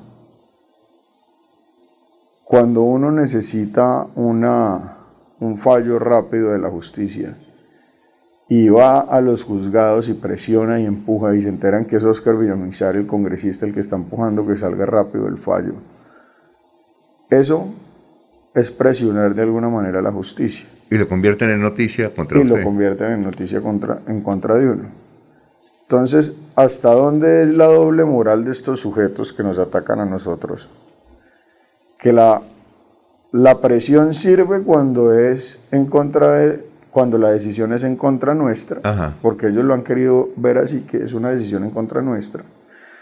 Yo la verdad es que tengo claro que ese predio hay que entregarlo, pero también tengo claro que me toca cumplir con los requisitos de ley o si no la entrega material la hago hoy y mañana que vayan a hacer la entrega formal, Sí, claro. que el, que el juzgado primer del circuito fije fecha y hora, la, el predio puede estar quemado, incinerado, con una plantación que nosotros entregamos eh, en producción acabada y deteriorada, y los malos del paseo vamos a seguir siendo nosotros. Una cosa, doctor, son las 6 y 16 minutos, doctor Oscar Villamizar. Cuando ustedes entreguen el predio, ¿usted reciben plata? Es decir, por, ¿de algo o no? dentro, dentro de la dentro de la del fallo de la del Tribunal de Tierras de Cúcuta eh, no se determinaron y no se habló de las mejoras. Eh, y es un poco lo que estamos haciendo nosotros en este momento pidiéndole al Estado que determine qué va a suceder con el tema de las mejoras. Eh, y estamos en eso. Digamos que son eh, procedimientos jurídicos que hay que sacar adelante, donde también debo decirlo, no va a estar afectada la familia Ajá. eh, que sufrió el supuesto despojo, Despojo. Sí. sino que va a estar, eh, digamos, se le va a solicitar al Estado que determine si nuestra familia cumple con los requisitos Sí, para claro. que se les pueda revisar eh, ser compradores de terceros, ser terceros compradores de buena fe. Ahora, eh, eh, doctor, ¿cuánto comercialmente vale hoy esa finca? ¿Que queda exactamente dónde? No, yo no tengo ni idea. Yo le cuento una cosa, Alfonso. Yo estuve muy pendiente de esa finca en los años 2009, 2010, 2011 y perdí toda comunicación porque empecé a dedicarme a todo este tema público. Usted lo en sus hermanos. Y el- la- el- en, en un tiempo estuvo muy pendiente mi hermana, después estuvo muy pendiente mi padre y desde entonces mi padre desde el 2014, 15 al estado, 14, Sí. 2014 al estado pendiente de todo lo que tiene que ver con los trabajos de... Él, él, De ese predio, Su él. papá, su Él, papá. sí. Pero usted, ah, ustedes no van. A pesar de que los que figuran son ustedes, usted, ¿usted la Yo- conoce la finca o no? Sí, claro. Yo trabajé, yo, yo tenía un semillero, nosotros, este, este proceso ha sido muy bonito porque nosotros arrancamos de ceros. Sí. Nosotros, yo, yo personalmente hice un semillero y ahí teníamos un vivero de, de plántulas de caucho para sembrar en la finca y para vender material en su momento. Y lo hizo. Lo hice yo y me quedaba allá y me quedé a dormir varias veces. O sea, yo puedo ir a- al predio y recorrerlo con Er- mucha eh, tranquilidad eh, porque eh, lo conozco, es, es fruto del trabajo nuestro. Sí, era un operario común y corriente, como los que hay en la finca, ¿no? Sí, ayudaba mucho en las labores que habían en, en- en la finca. Recuerdo que nosotros organizamos muy bien los predios en lotes. Sí, claro. Para llevarle el seguimiento. Esto es un, esto es un predio pequeño, pero por la ubicación del mismo se, se generaban lotes. ¿Cuántas hectáreas nos recuerda que usted lo dijo al principio? 170 hectáreas. No, pero siempre, ¿no? Sí, pero decían que eran como mil y pico. Ah, no, 170. ¿Cu- ¿Y cuánto puede valer? Usted es más o menos, si la- Eh. alguien la fuera a comprar, ¿cuánto puede valer esa finca? Ese predio puede estar alrededor de los 1.700 millones de pesos, 1.500 millones de pesos. ¿Y las mejoras en cuánto pueden estar de que ustedes hicieron? No, seguramente lo que menos cuesta es la tierra. Es decir, lo que, lo que vale son las mejoras. Es que, Alfonso, es un predio que tiene 70 hectáreas de caucho sembrado, de las cuales están produciendo creo que 50 o 60. Ahora, cuando usted recibe, cuando ustedes entregan la finca, ¿quién les da la plata? Los, los, los, lo- los que eh, estaban en la finca dicen, nosotros no, no tenemos la plata porque estamos recuperando un predio que era nuestro, entonces ¿quién va a pagar eso? Esos son los problemas que tiene la ley de restitución de tierras, porque finalmente ahí terminan dos afectados. Sí, claro. La familia que sufre el supuesto despojo y los compradores de buena fe.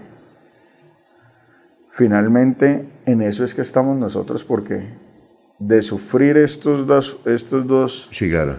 eh, actores en este problema eh, consecuencias graves y que, le- y, que el- y que la justicia determine que así lo es, es el Estado colombiano el que termina diciendo indemnicia al uno, indemnicia al otro Ah, y salgamos Y adelante". eso todavía no se, no se sabe. Eso es lo que no lo que no se ha determinado como última decisión. Ah, bueno, vamos a una pausa. Estamos hablando con el doctor Oscar Villamizar y venimos con más preguntas eh, nuestras y de nuestros compañeros que están aquí en Radio Melodía.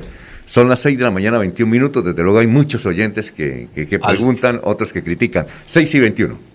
Mirador del Madrigal, un lugar exclusivo para vivir a tan solo 40 minutos del área metropolitana. Mirador del Madrigal, 300 lotes de 1.250 metros cuadrados con la más completa zona social en el corazón de la bella Mesa de los Santos. Suba y se pare con 5 millones de pesos. Suba y se pare con 5 millones de pesos. Mirador del Madrigal, un nuevo proyecto de Hacienda del Madrigal. WhatsApp 301-643-0011. 301-643-0011. Comercializa Incomesa.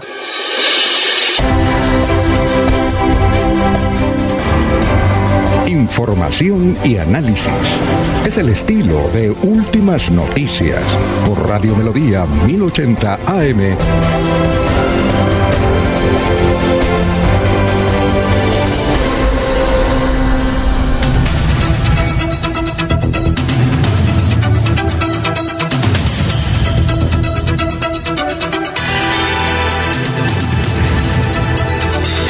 Bueno, aquí hay muchos mensajes para usted. Le leo uno positivo y otro negativo. ¿Le parece?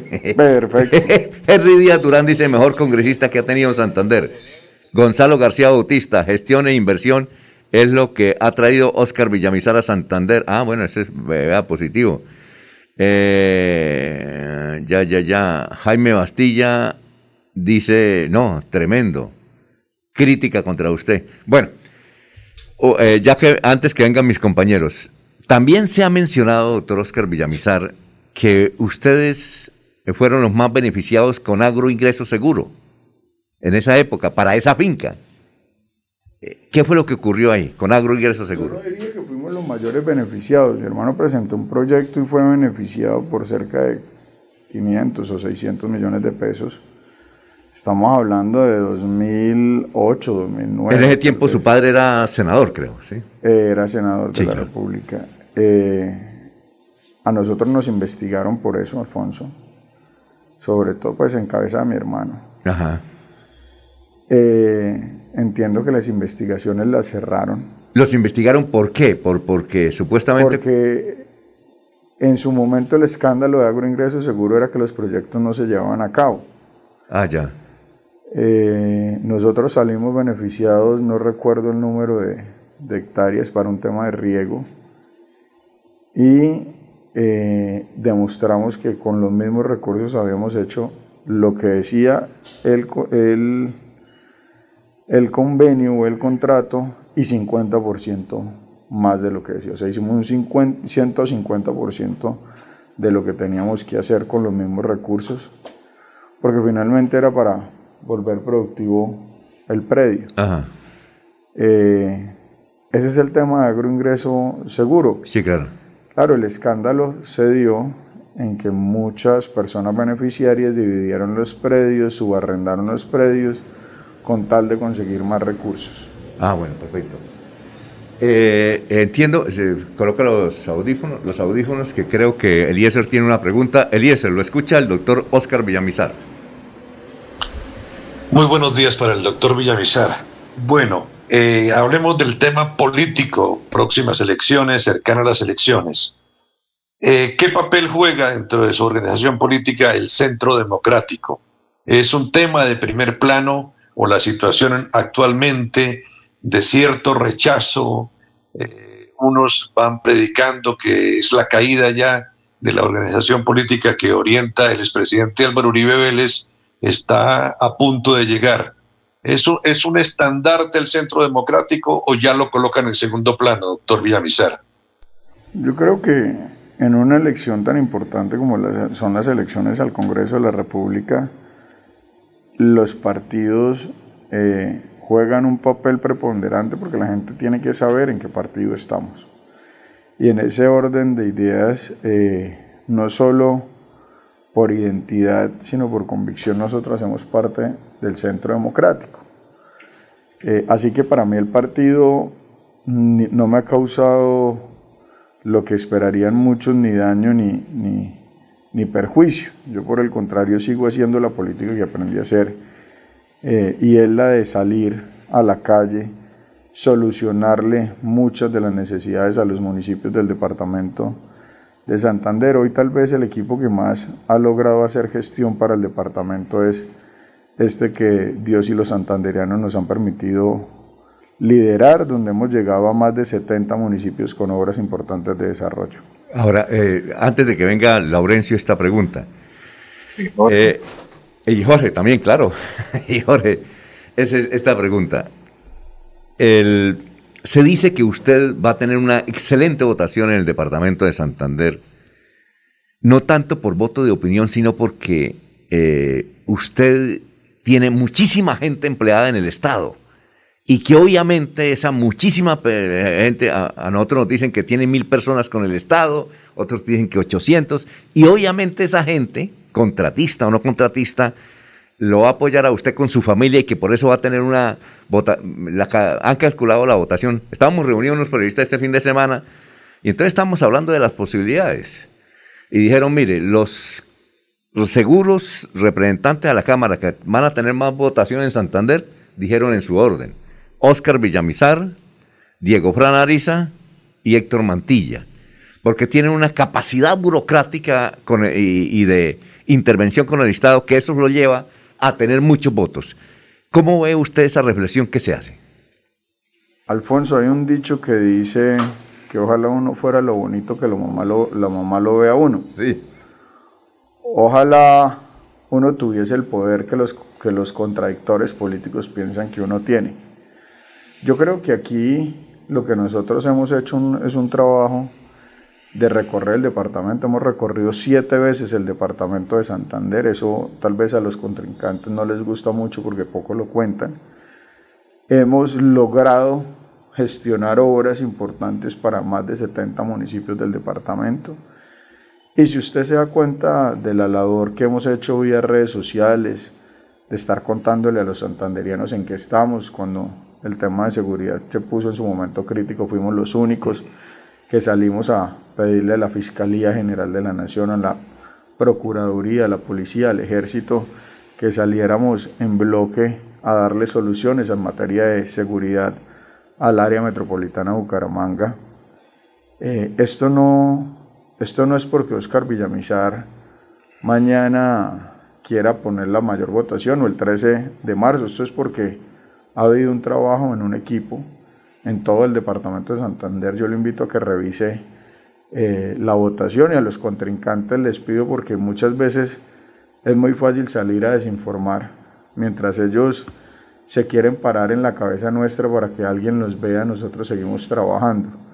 Las elecciones de, de hace cuatro años nos permiten demostrar que nosotros pusimos votos en todos los municipios del departamento de Santander y eso quiere decir que en estos tres años y medio lo que hemos hecho es fortalecer esos equipos, crecer en esos municipios.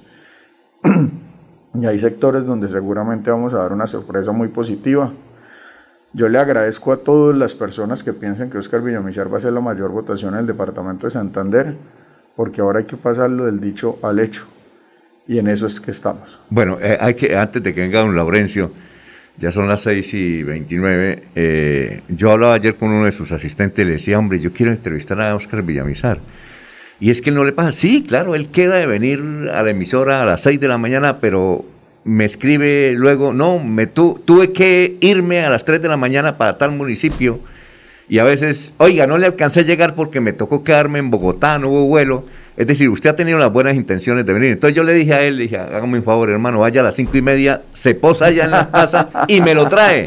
Porque es la única forma. Sí, porque usted te- obviamente tiene sus vocaciones, sus, ocupaciones. Esto para demostrar que a usted le gusta estar en los municipios trabajando en eso. eh, habrá crítica y todo, bien o mal, pero usted está en los, en los pueblos trabajando con su gente. Por eso es que le, le indicaba a un oyente la semana pasada decir, oiga, ¿usted por qué no invita a Oscar Villamizar que lo están acusando? Y yo lo invito, pero lo que pasa es que él quiere venir, pero no ha podido por X o Y circunstancia.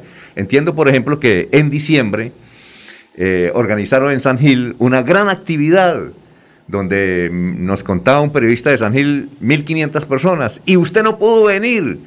Y Así entonces eh, averiguamos y dijo, y alguien nos contó que era que el presidente Duque lo había llamado y usted tiene que estar en la sesión de la Cámara. Entonces, si el jefe le dice, pues eso me parece que fue así o no. No, no, no fue Ah, así. ah, no fue así, no fue así. Pero sí tenía, estaba cumpliendo mis deberes de congresista Ah, ya, en plenario, pero no fue una llamada del Pero porque presidente. tener una cantidad de gente y no ir. Sí, sin lugar a dudas se perdió, di- pues se perdió no, pero, pero dejamos de aprovechar haciendo presencia en esa importante actividad en diciembre. Eh, sin embargo, pues hubo un equipo respaldándonos y, y de alguna manera también eh, logramos conectarnos y hacerlo vía Zoom, darle un mensaje Claro. a la gente. A mí me dio mucha tristeza, realmente mucha tristeza no haber podido llegar. Fue una actividad maravillosa, los niños felices. Claro. Eh, bueno, a mí sí me dio, a mí realmente me, me, me conmovió un poco. Y era que tenía que estar ahí en el Congreso. Tenía que estar, estábamos en, en plenarias, estábamos en, en- entiendo que en ese momento estábamos en extras y no, no me permitieron viajar, digamos que la responsabilidad ya no me, no me permitió viajar. Intenté llegar en vuelos a Bucaramanga, pero ya la llegada no me permitía salir hasta San Gil, entonces no iba a lograr llegar de ninguna manera Sí. por lo que pues me tocó quedarme en la ciudad de Bogotá. Sin embargo, cosas como esas, digamos que, eh, Alfonso, yo quiero contarle una cosa. Eh, aquí en la política, en lo poco que yo llevo en este, en este tema, termina uno dándose cuenta que, que de las pocas, de las pocas cosas, porque Oscar Villamizar, ¿qué pueden decir? Que se un predio, yo los invito a que lo denuncien, pero adicionalmente a que lo demuestren, porque yo no me he robado nada. Eh, que Oscar Villamizar no quiere entregar un predio, acá les estoy contando. Si a mí el juez primero civil del circuito me fija fecha y hora para entregar el predio, lo entrego el día que él me diga. Eso no es como entregar un celular. Que Oscar Villamizar tiene mucha burocracia. Hombre, hace cuatro años, cinco años, donde no teníamos credencial, llevábamos el equipo nuestro nueve años sin tener una credencial siquiera a la presidencia del conjunto. Eh, logramos poner 38 mil votos pero a la gente se le olvida que tal vez el único congresista que ha hecho los recorridos que ha hecho Oscar Villamizar es precisamente Oscar. Que, los que de los pocos que han ido a los municipios jóvenes en pandemia. Yo recuerdo que mucha gente cuando nosotros volvimos a salir Sí. después de pandemia poco asistía a las reuniones y era entendible por todo este por toda esta situación. Entonces lo que aquí podrán decir todo lo que quieran de Oscar Villamizar, que en el 99,9 de las cosas que dicen eh, faltan a la verdad. Pero lo que nunca podrán negar es que Oscar Villamizar lidera un equipo de trabajo formidable y que hace presencia en el departamento de Santander. Cuando yo no estoy en provincia, hay un equipo que está en provincia recorriendo los municipios. Cuando yo no estoy en el área metropolitana, porque debo estar en Bogotá, hay un equipo atendiendo. Nosotros tenemos, Alfonso, como el único equipo político que tiene una sede abierta, hayan o no hayan elecciones, es Oscar Villamizar. Nosotros abrimos nuestra sede en septiembre del 2018 y hoy sigue siendo la misma sede que abrimos en septiembre del ¿Es la 2018. carrera, ¿Es en la carrera qué? 25 con 35. Ajá. Todo eso significa algo en la política, máximo cuando la gente está cansada de los políticos que solo salen a los medios, a redes sociales, a cascarle a los demás, pero cuando se les habla de gestión y de resultados, se quedan sin argumentos. Va, eh, ya Jenny Laurencio, vamos a una pausita y dos preguntas finales, la de Jorge Caicedo y don Laurencio Gamba. Son las 6 y 35, hay una cantidad, hay 23 personas que comentan, preguntan por eh, la actividad política de Óscar Villamizar. Son las 6 de la mañana, 35 minutos.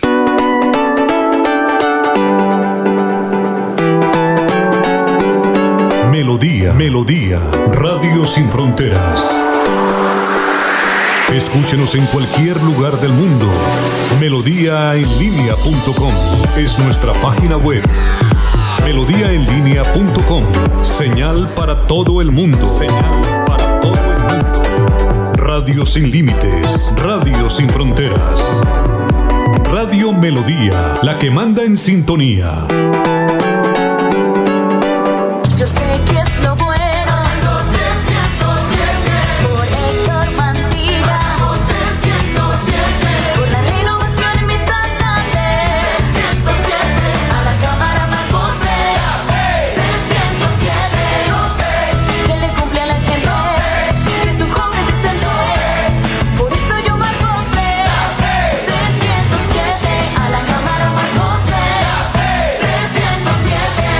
Conservador. Publicidad política pagada.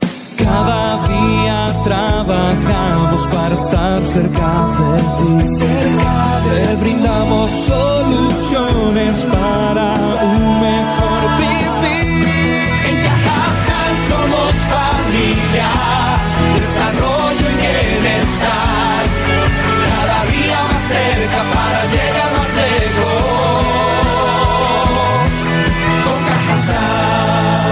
Vigilado super subsidio.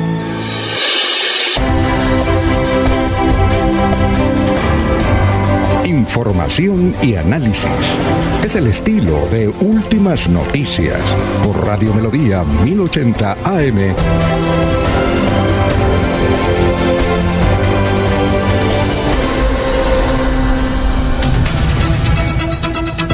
Estamos con eh, el doctor Óscar Villamizar, es vicepresidente de la Cámara de Representantes, candidato a la Cámara. Aquí, eh, Johanna, Marisa, Rodrigo, den el número del candidato. ¿Cuál es el número del candidato? Eh, Aquí dice, den Oiga, el- no lo hemos dicho. Centro Democrático 101, Cámara de Representantes. Están pendientes de usted. A ver, don Laurencio, lo escucha el doctor Óscar Villamizar. Buen día, congresista Villamizar Meneses. Néstor Díaz Saavedra es de La Paz, municipio donde hay paz. Sin embargo, no hay paz en el Centro Democrático en la batalla por los votos. Un observador político me dice lo siguiente, ¿por qué la negativa de ustedes de apoyar a Néstor Díaz Saavedra, que es de la región? El 13 de marzo la cifra repartidora estará entre, en unos 80 mil votos, mientras que el umbral en unos 65 mil votos y Nardo Jaime se quemó con 63 mil votos.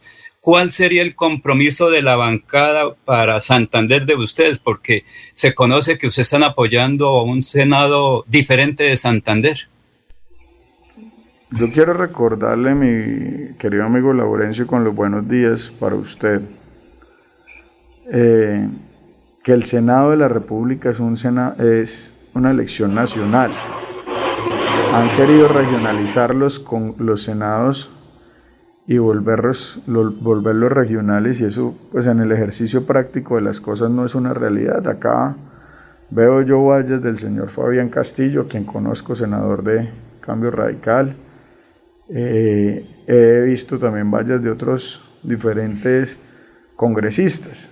Nosotros tomamos una decisión con Jenny Rosso, que es Centro Democrático 15, primero porque es una mujer berraca, es una mujer trabajadora, es una mujer que tiene experiencia en la política porque fue diputada del departamento de Cundinamarca, empresaria, y porque debo decirlo aquí también en micrófono abierto, ella de los 20 mil millones de pesos que hemos logrado gestionar nosotros por, por Colombia Rural para las vías rurales del departamento de Santander, ella hizo equipo con nosotros para ayudar a gestionar más de 5 mil millones de pesos.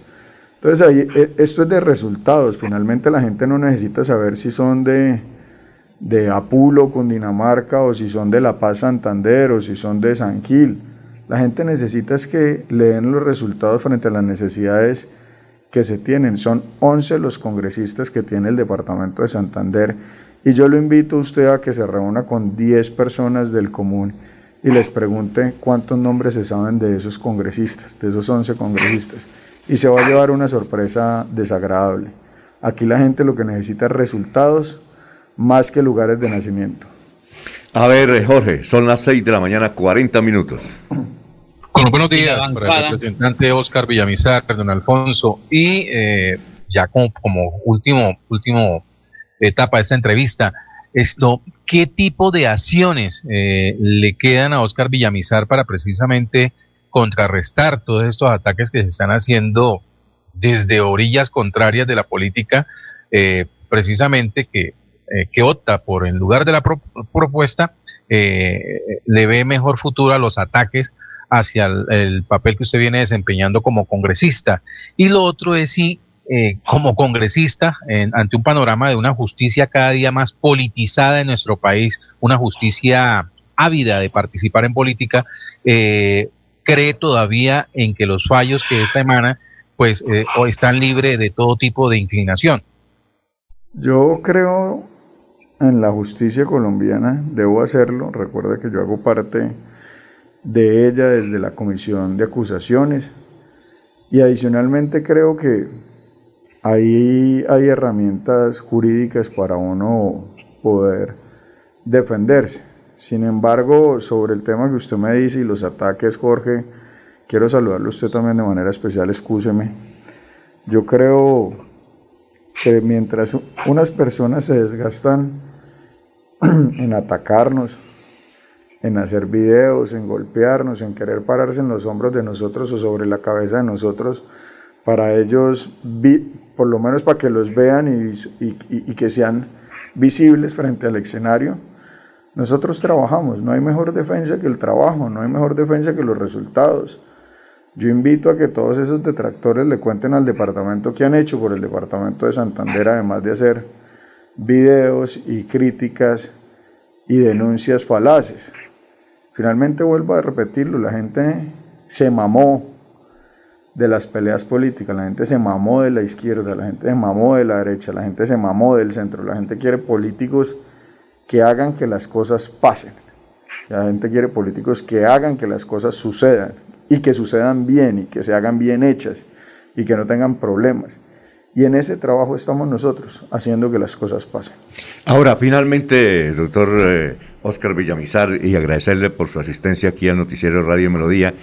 Aquí, eh, y usted que recorre todos los días las carreteras santanderianas, saben que están pésimas frente a otros, frente a la costa, inclusive uno cuando sale de Santander y llega a Boyacá, ya se nota el cambio. Y, eh, y, la gente le echa la culpa esa a los congresistas santanderianos. ¿Qué han hecho los congresistas? Tenemos las carreteras más malas del departamento de Santander. Eh, ¿Por qué no se ponen las pilas? ¿Por qué en Antioquia se hacen, a pesar de tener tantas montañas, hacen grandes autopistas, túneles, eh, red vial por todos los lados, en el departamento, por todos los lados? Y le echan la culpa a ustedes. Alfonso, nosotros en eso tenemos un, un argumento muy importante. Aquí la política se dejó de hacer con compañerismo y se empezó a hacer con odio. Y no permiten que las bancadas eh, se fortalezcan y armen un bloque para solicitar esos grandes proyectos.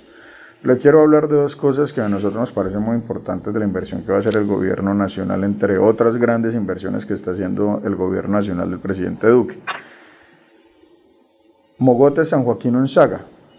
Recuerde usted que en ese momento la gente desesperada iba a salir a la vía principal de San Gil porque habían sacado eh, este proyecto del pacto funcional. Nosotros nos fuimos con los tres alcaldes, con la alcaldesa Joana de Onzaga, con Carlos de San Joaquín y con Higinio de Mogotes, a hablar con la ministra de Transporte, hablamos con el presidente de la República, hicimos una gestión importante para que esos recursos ingresaran nuevamente al pacto funcional y hoy tenemos 90 mil millones de pesos comprometidos para la vía Mogote San Joaquín Onzaga. Hicimos lo propio también desde un debate de control político desde el Congreso de la República, anunciando la necesidad de la inversión de 90 mil millones de pesos a la transversal del Carare, que seguramente no soluciona todos los problemas de esta vía, pero que va dando un avance importante. Y lo cuento por qué porque sin esta vía la provincia de Vélez y con la construcción de la vía San Gil Charalado y Tama la provincia de Vélez iba a quedar en el exilio.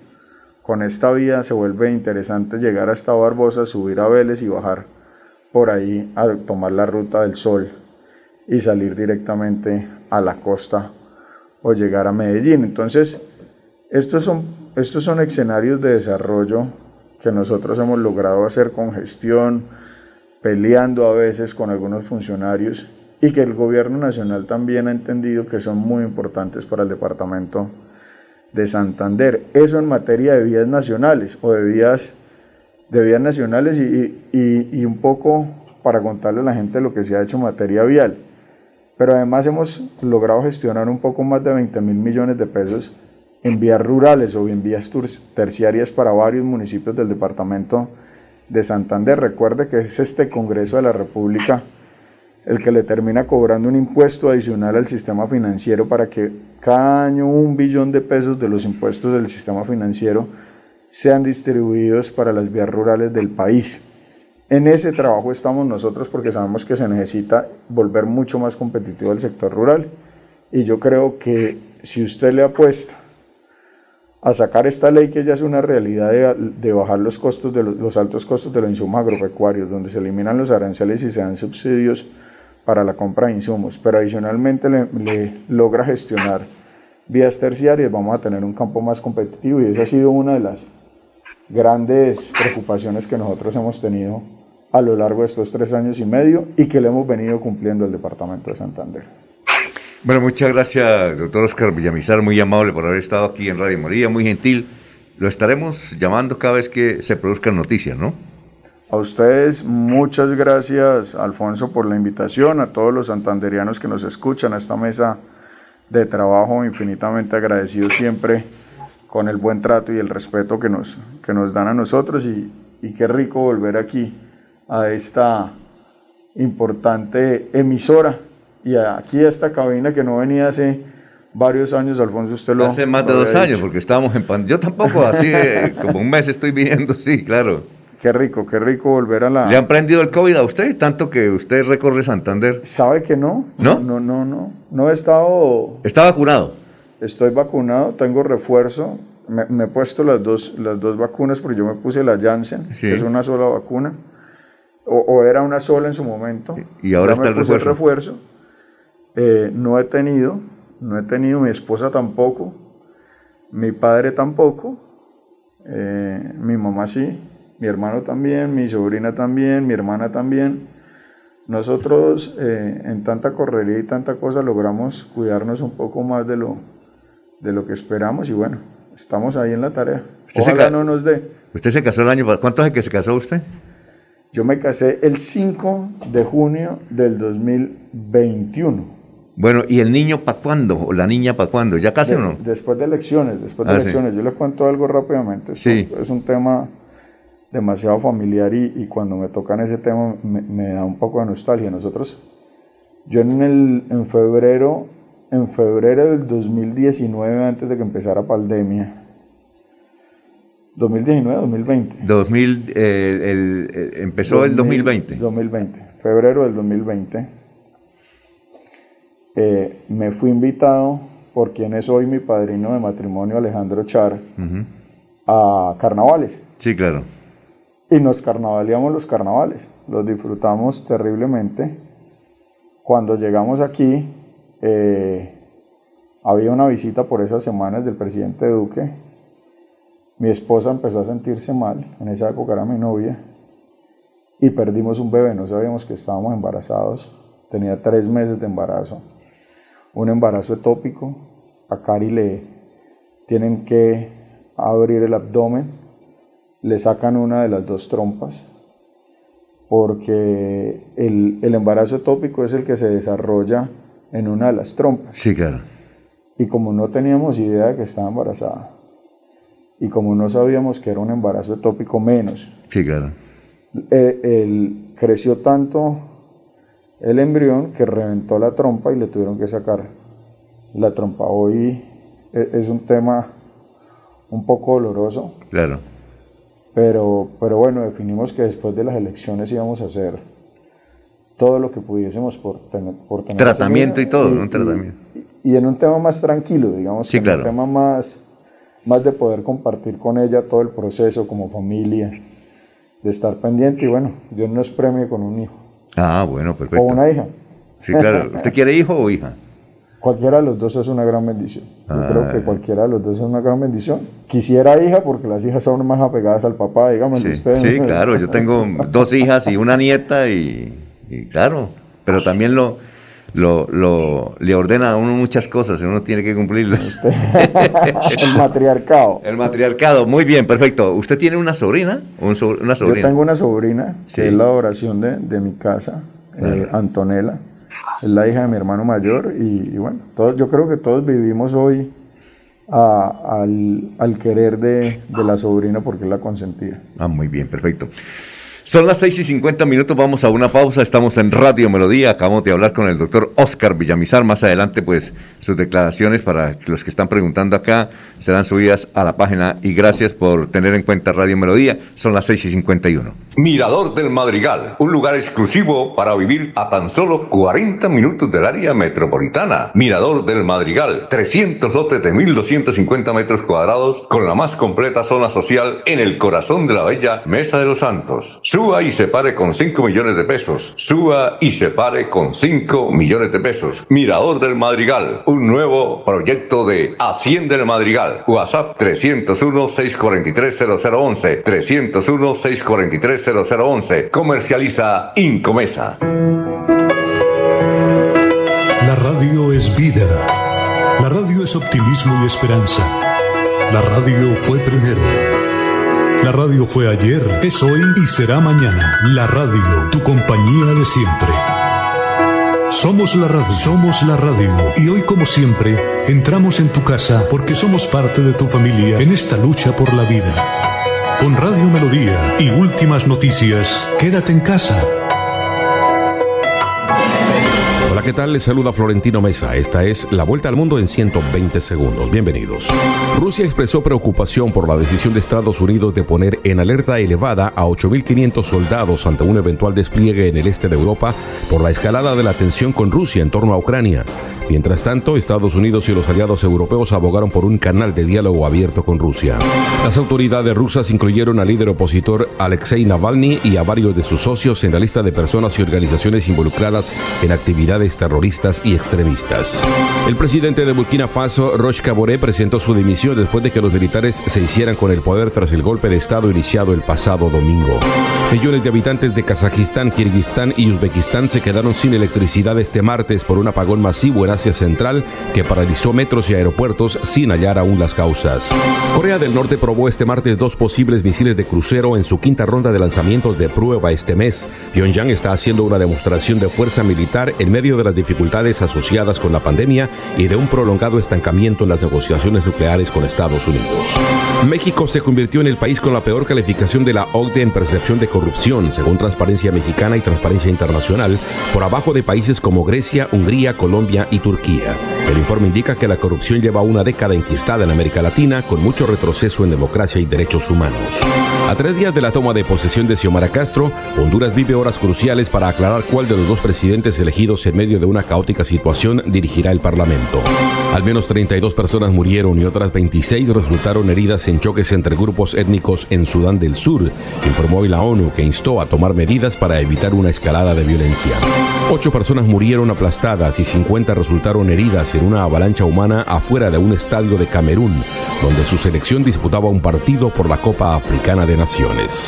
Esta fue la vuelta al mundo en 120 segundos.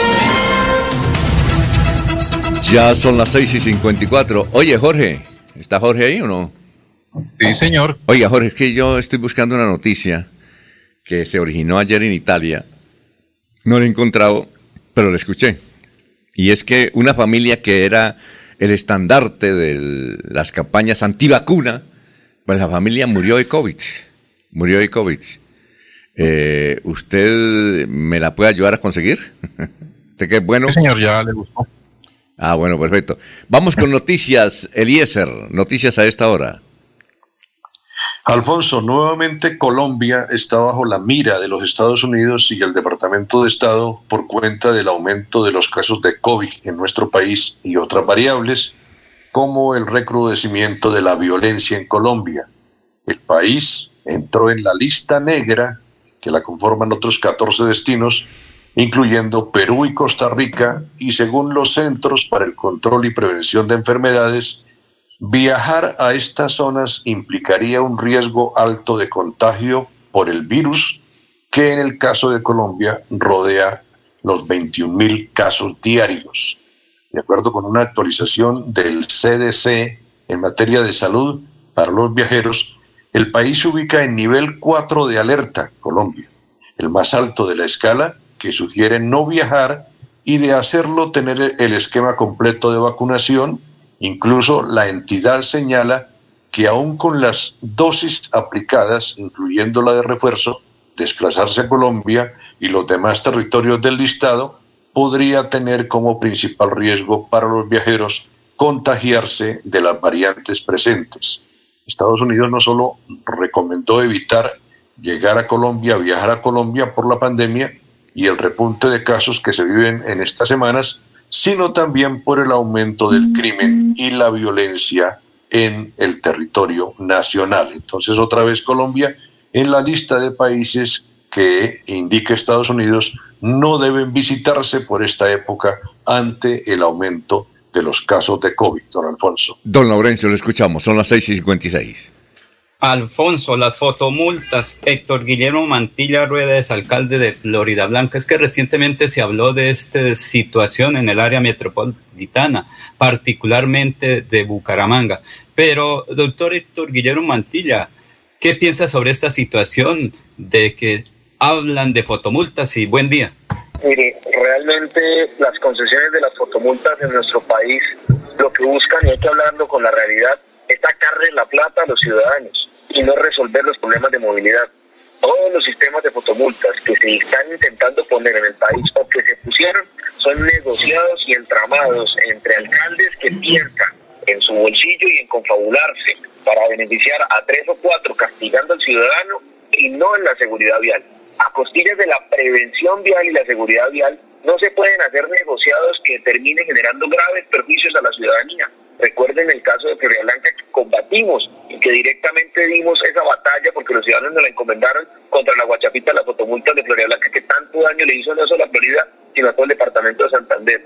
Y hoy es triste ver que se intentó realizar esto mismo en Bucaramanga y personalmente, habiendo también ganado una demanda ante la Corte Constitucional, que declaró inexequible el artículo que obligaba a que el conductor no pagara la, el comparendo, sino el propietario con la responsabilidad solidaria. Hoy esa figura no existe y no se puede hacer, pero pese a eso, insisten algunas autoridades de tránsito en imponer estos comparendos desconociendo una sentencia de la Corte Constitucional. Han cambiado el nombre para evadir la sentencia de la Corte Constitucional que se originó producto de la demanda que Invenco en el año 2018 con los mismos argumentos que tumbamos la guachapita de la fotomultas en Florida Blanca. Hoy la llaman fotodetección, o llaman que no es un comparendo, sino simplemente es una notificación para presentarse ante la autoridad de tránsito. Todo eso termina siendo dándole la vuelta, la comba al palo, como se dice popularmente, metiéndole un mico a la denominación para buscar darle la vuelta a la ley e incumplirla. Las cosas deben llamar como son. Son la misma guachapita de las fotomultas, un entramado y un negocio de particulares que se confabulan con los alcaldes para meterle la mano al bolsillo del ciudadano.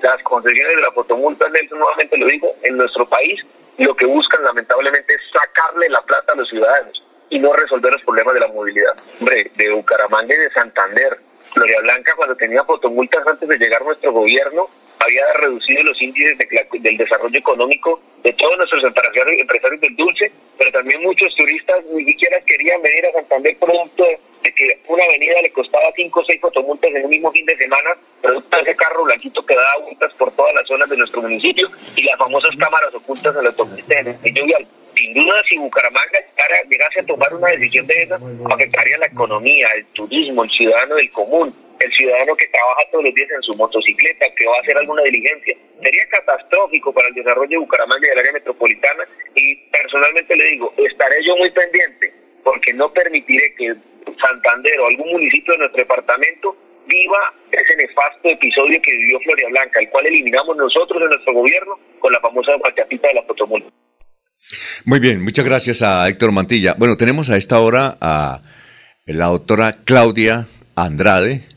Ella es hija del senador Aristides Andrade y también eh, fue funcionaria, médica, fue funcionaria de la Secretaría de Salud de Santander. ¿Usted nos quiere hacer una denuncia, doctora Claudia? Eh, tenga usted muy buenos días. ¿Aló? Buenos días. Sí, sí le escucho. Sí, ¿nos escucha? Buenos días. Gracias. Sí, sí, le estoy escuchando. No, Perfecto. pues, eh, ¿Cuál es la denuncia que eh, quiere hacer? No, supremamente indignada con la atención de la clínica Foscal, pésima atención. Traje una paciente ayer, familiar, mi mamá. Eh, no le hicieron absolutamente nada, pero lo más grave es que es- escribieron en la historia clínica haberle aplicado un medicamento que había sido ordenado por el internista cuando no se lo habían aplicado. Tuve que decirles que los iba a denunciar penalmente por haber colocado una falsedad en la historia hasta que le lograron que le, que le aplicaran el medicamento. Pésima la atención de la Foscal, pésima. Eh, Ahora, eh, entiendo que su señora madre está enferma de COVID. Está con una neumonía y en estos momentos me la llevo de esta clínica. Ah, bien. Eh, eh, ¿Y no le pudieron solucionar el problema? No le hicieron absolutamente nada. No, es increíble. ¿Y y usted como... Toda la noche sentada en una silla, pero lo peor, lo peor, lo peor es que le toman laboratorios y ni siquiera los leyeron. Ni siquiera los leyeron. Y, Y, y lo- un medicamento que se atrevan a colocar en la historia clínica, que colocan un medicamento cuando ni siquiera lo ponen en realidad, eso es un delito. Entonces vamos a colocar también las acciones. Tuve Ah. que amenazarlos con demandarlos para que pusieran el medicamento. Pero bueno, ya habrá tiempo para eso. Eso no, en estos momentos no es la prioridad. Y, y esperamos, Muchas gracias. es- y esperamos, doctora Claudia, que se mejore y desde luego estaremos pendientes de la evolución de este problema. Eh, ok, gracias. A usted. Vamos a una pausa, son las 7 de la mañana, un minuto, estamos en Radio Melodía. Aquí Bucaramanga, la bella capital de Santander. Transmite Radio Melodía, Estación Colombiana, HJMH, 1080 kilociclos, 10.000 vatios de potencia en antena, para todo el oriente colombiano.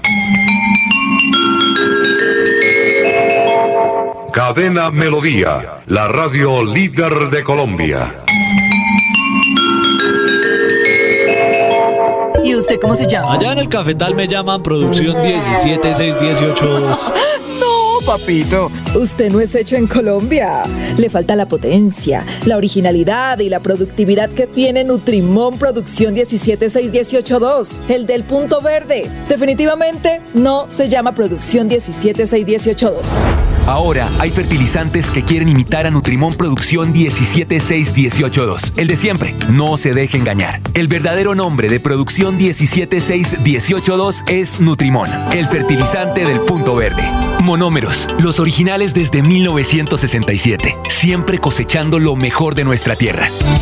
Los invitamos a sintonizar el programa Curación Natural de la Unidad Médica Biológica del Dr. Ricardo González, de lunes a viernes en los horarios 7 y 30 y 9 y 30 de la mañana y los sábados 7 y 30 y 12 del mediodía. Aquí encontrará la orientación profesional para todo tipo de enfermedades, tratamientos con medicamentos naturales. Llame y agende su cita médica al 313-392-2623. 313-392-2623.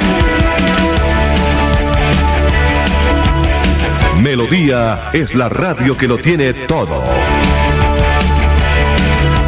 Noticias. Deportes. Música. Variedades.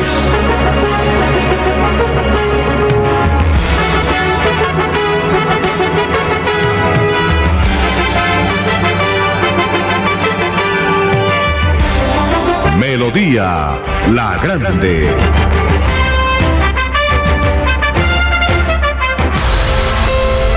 A tus pies, Deportivos Carvajal. En ropa deportiva y calzado tenemos las mejores marcas del mundo.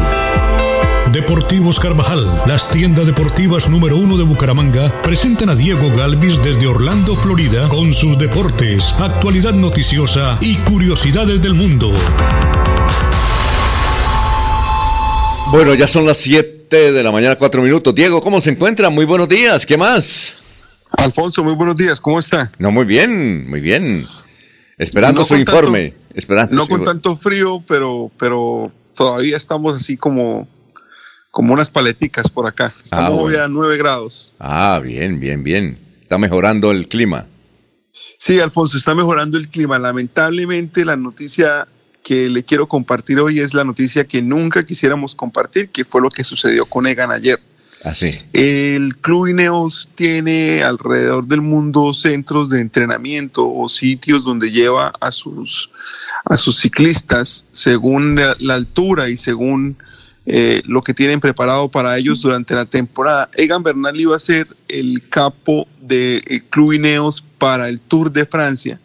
Iba a intentar repetir lo que hizo en el 2019 Egan y ayer pues tuvo este terrible accidente. Ustedes ya lo comentaron en parte, pero eh, eh, vuelvo al tema de Egan porque primero eh, es una noticia dolorosa para los que seguimos el deporte. Es una noticia dolorosa, creo que debería ser para la gran mayoría de colombianos, que aunque tenemos todos problemas distintos, pues siempre estamos pendientes de las personas que nos han hecho quedar bien de- en el mundo y que nos han representado bien. Lo de Egan en este momento no es cuestión de ciclismo, Alfonso. Yo creo que en este momento es cuestión de cómo vaya a poder quedar Egan para su vida personal. No estoy diciendo que se va a tener que retirar del ciclismo, pero el primer paso es que todo termine bien en la cirugía. Se han hecho tres ya. Eh, ayer en la noche fue la última. Ah, La de ayer en la noche fue la más delicada, que fue la de las vértebras y, la que tocaba todo el tema de, eh, de, pues, de la espalda, del pecho, que es tan importante para los deportistas, eh, huesos rotos, eh, fracturas expuestas, drenado de los pulmones porque tenía sangre. Una situación muy, muy, muy dura para un muchacho que, eh, aunque en su vida privada le han criticado algunas cositas pequeñitas que ha tenido de situaciones con su novia, con su exnovia y todo eso, nunca ha hecho nada distinto a hacernos quedar bien en el mundo.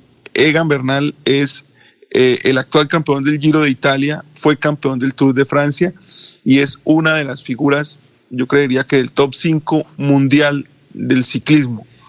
Eh, hay que analizar también, Alfonso, cómo se ha manejado la noticia, que yo creo que en términos generales, y aunque no estemos acostumbrados, en términos generales creo que se ha manejado bien de parte de la prensa, que ha sido respetuosa. Eh, usted sabe que uno recibe 50 mil cosas por internet, por el WhatsApp, por Twitter, por todas partes, y yo no he visto la primera foto directa de Egan. Eh, no sé si es que he estado eh, un poquito alejado, pero, pero, pero yo no he visto la primera foto directa del accidente de Egan. Vi cuando lo estaban atendiendo en, en, las, en las carreteras de Cundinamarca, pero nunca una foto directa de él, que eso es muy fácil hacerlo el día de hoy porque todos tenemos un, una cámara en la mano todo el tiempo. Entonces, eh, me parece que eso hace parte de, del respeto de, de, cómo la gente quiere a Egan y cómo la gente eh, lo lleva en su corazón y cómo la gente ha querido que no se sea una noticia amarillista, sino que de verdad se, se tenga pues la precaución y el respeto que se debe tener por un deportista como Egan.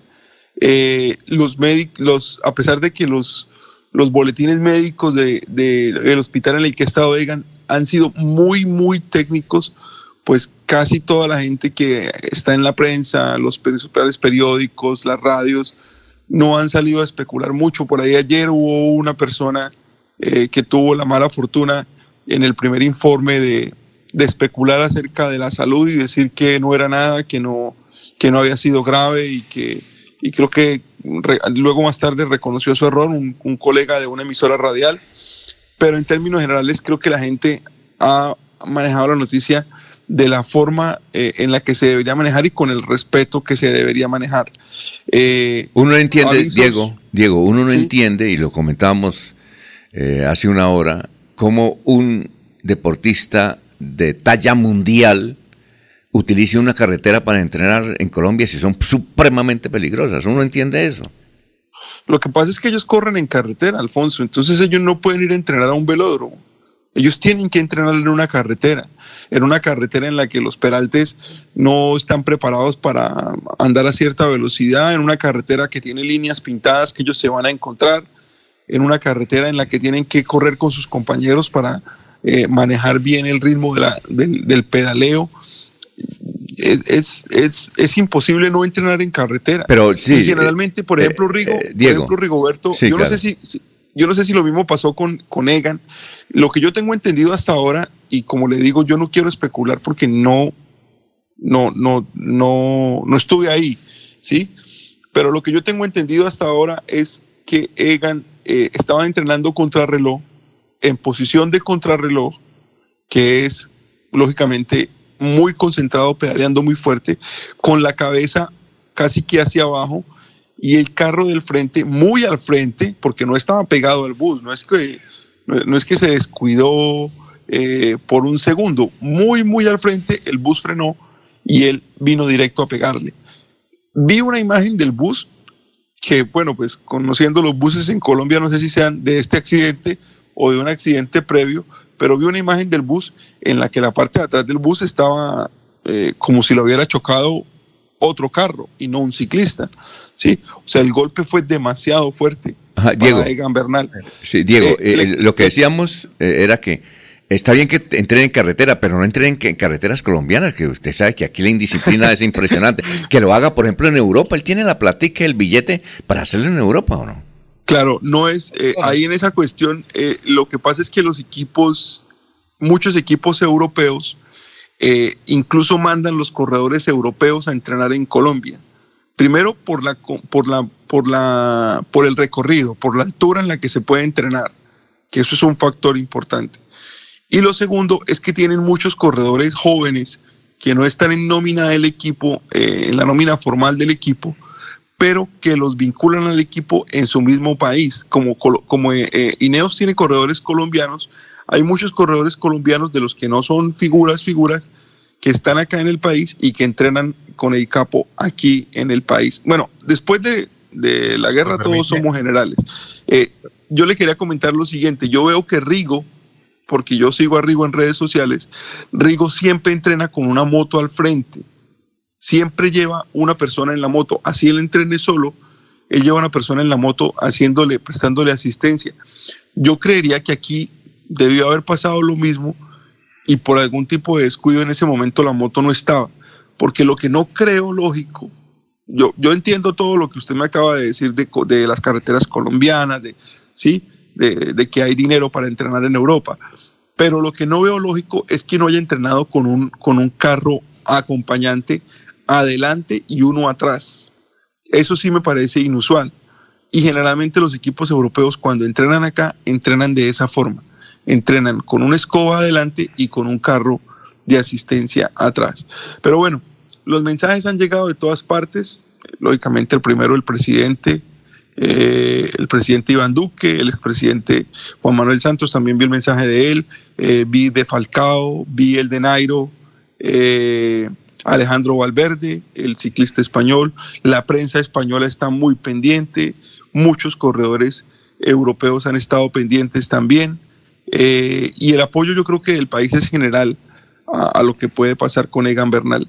Yo, la verdad, como amante del ciclismo y como aficionado, eh, quisiera que Egan pudiese volver a correr. No, no, no tendría ningún problema si Egan no vuelve a ganar. ¿Sí? Eh, es un golpe durísimo para un muchacho joven, 25 años, que tiene mucha carrera por delante, que se puede recuperar, que puede eh, volver a ser figura, pero me parece que eso ya no es importante. En este momento lo importante es la salud eh, de el muchacho eh, colombiano que nos ha hecho quedar tan, tan, tan bien en el exterior. Yo tenía todo preparado para hablarle un poquito de la Fórmula 1 en Barranquilla, que fue el tema del fin Claro, de semana. pero mañana, ¿le parece? Sí, mañana lo podemos hacer, pero eh, yo, eh, yo, yo soy de los que está en el bando de que eso no se debe hacer, ¿no? Para Ah, que vaya, vaya preparado, no, no, no espere que vaya a alabar semejante idea, sino que yo estoy en, el, en el bando de los que piensa que no, que no, no sale bien. ¿Le parece, bueno, ¿Le parece mañana el tema? Es que el tema es muy espinoso, muy bueno, muy atractivo el tema es fascinante. Sí, claro. El tema es fascinante desde varios puntos de vista. Y yo creo que el más importante hasta ahora del, del- de lo- del tema de la Fórmula 1 es la irresponsabilidad de anunciarlo cuando no debían. Y, y eso, es- es lo, eso es lo que me parece fascinante, porque solamente una cosa como esas Mm. hace caer el negocio. Eh, eh, Entonces, ¿le parece mañana ese temita? Sí, sí, mañana Ah, lo bueno. hablamos, no hay problema. Bueno, muchas gracias, Diego. Éxitos. Bueno. Alfonso, que esté muy bien. Un saludo para todos y esperemos que Egan se recupere bien. Bueno, son las 7 de la mañana, 15 minutos. Estamos en Radio Melodía. Tenemos más oyentes aquí eh, que nos hablan, bueno, desde Charalá, eh, Jaime Bastilla, San Gil Charalá. Bueno, habla sobre las carreteras del departamento de Santander.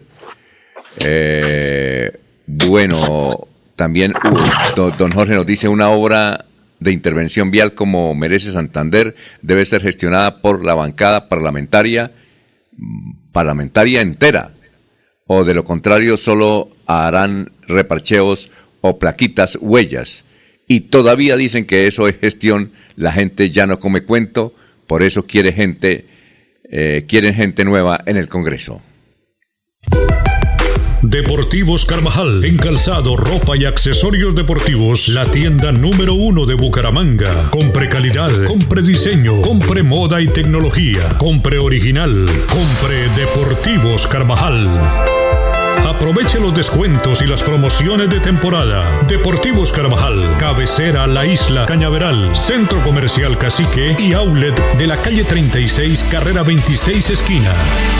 Deportivos Carvajal, las mejores marcas a tus pies. Mirador del Madrigal, un lugar exclusivo para vivir a tan solo 40 minutos del área metropolitana. Mirador del Madrigal, 300 lotes de 1.250 metros cuadrados con la más completa zona social en el corazón de la bella Mesa de los Santos. Suba y se pare con 5 millones de pesos. Suba y se pare con 5 millones de pesos. Mirador del Madrigal, un nuevo proyecto de Hacienda del Madrigal. WhatsApp 301-643-0011. 301-643-0011. Comercializa Incomesa. Soel Caballero está en Últimas Noticias de Radio Melodía 1080 AM.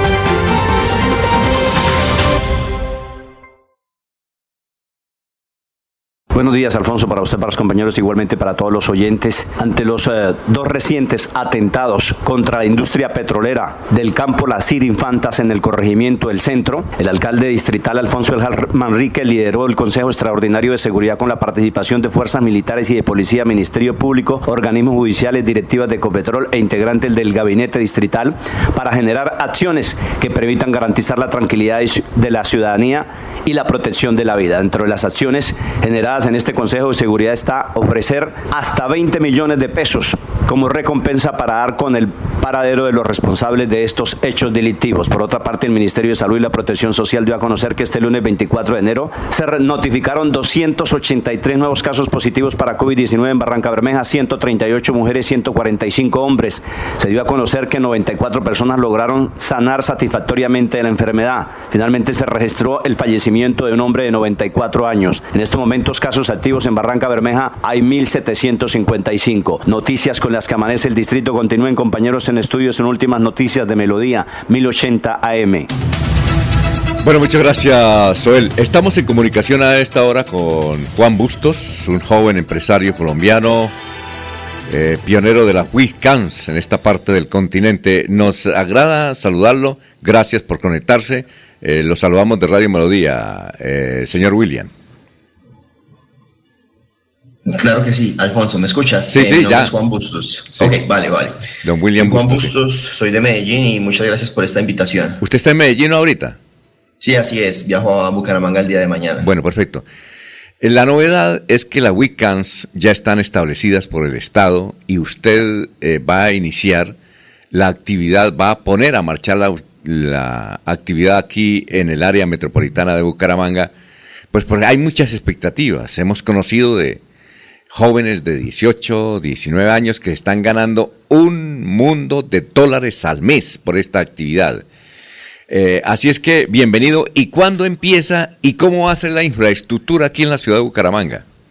Vale, te cuento sobre la webcam que estamos eh, programando para la ciudad de Bucaramanga. Es una oportunidad de negocio que surge a partir de la pandemia. Eh, era un edificio que estaba en la Florida, en Florida Blanca, eh, agotado por la pandemia. Eh, entonces hablamos con el dueño de, este edificio y nos propuso lanzar el proyecto de un estudio webcam VIP de la más alta categoría en, en esta ciudad. Entonces hicimos todo el proceso, fueron muchos, muchos meses de trabajo y finalmente esperamos que sea una fuente de ingreso eh, alterna para muchas personas, para muchas jóvenes que no tienen oportunidades laborales ahora por la situación económica del país y pues la desaceleración eco- económica a la que fuimos sometidos por el COVID, ¿no? Sí, este edificio, perdón, eh, William, es- era un antiguo Juan, motel de. Bucaramanga. perdón, Juan. Sí, no pasa nada, Alfonso. Sí, sí, Juan. Eh, ¿Este edificio era un antiguo motel de, de Florida Blanca? Sí, fue un motel que cerró hace más de dos años por, hace dos años por la pandemia. Cerraron, nunca más volvieron a funcionar y bueno, era un edificio que requería eh, meterle mano y, y- e inversión para rescatarlo y generar empleo a, a partir de, de esta actividad de la webcam que generamos en Colombia eh, hace 20 años. Yo trabajo en esta industria hace 20 o 22 años, más o menos.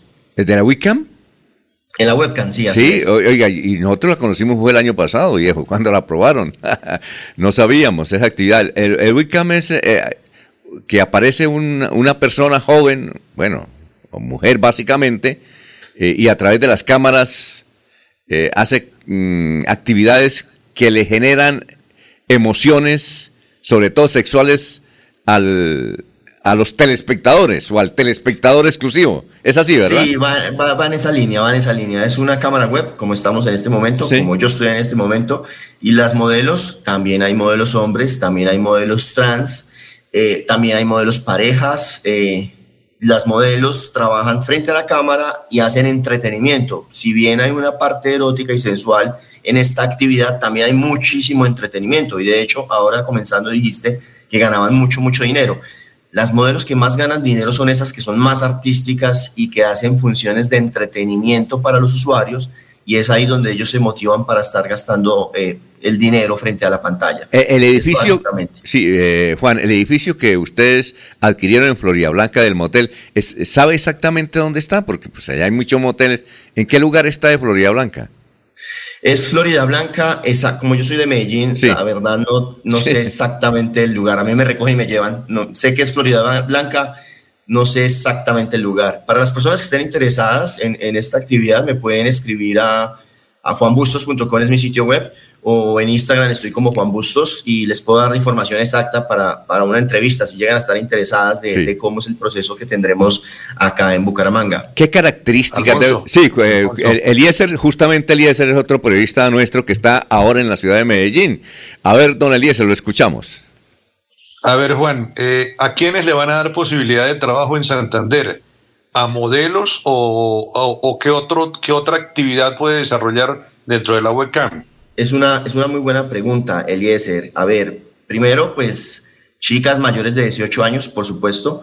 Calculamos que, la, que este edificio va a generar alrededor de 300 empleos. 200 de estas personas probablemente serán modelos mayores de 18 años. Es muy importante ese dato, siempre mayores de 18 años, eh, mayores de edad. Eh, piensa que pueden haber otros 100, direct- 100 empleos di- directos girando en torno a, esta actividad. Los fotógrafos, los, los, asesores, las personas que ayudan con el aseo, vigilantes, eh, todo el equipo de producción, pues hablo de camarógrafos para los videos que tenemos que realizar para las promociones de las modelos, el restaurante, meseros, eh, las personas que cocinan, etcétera, etcétera.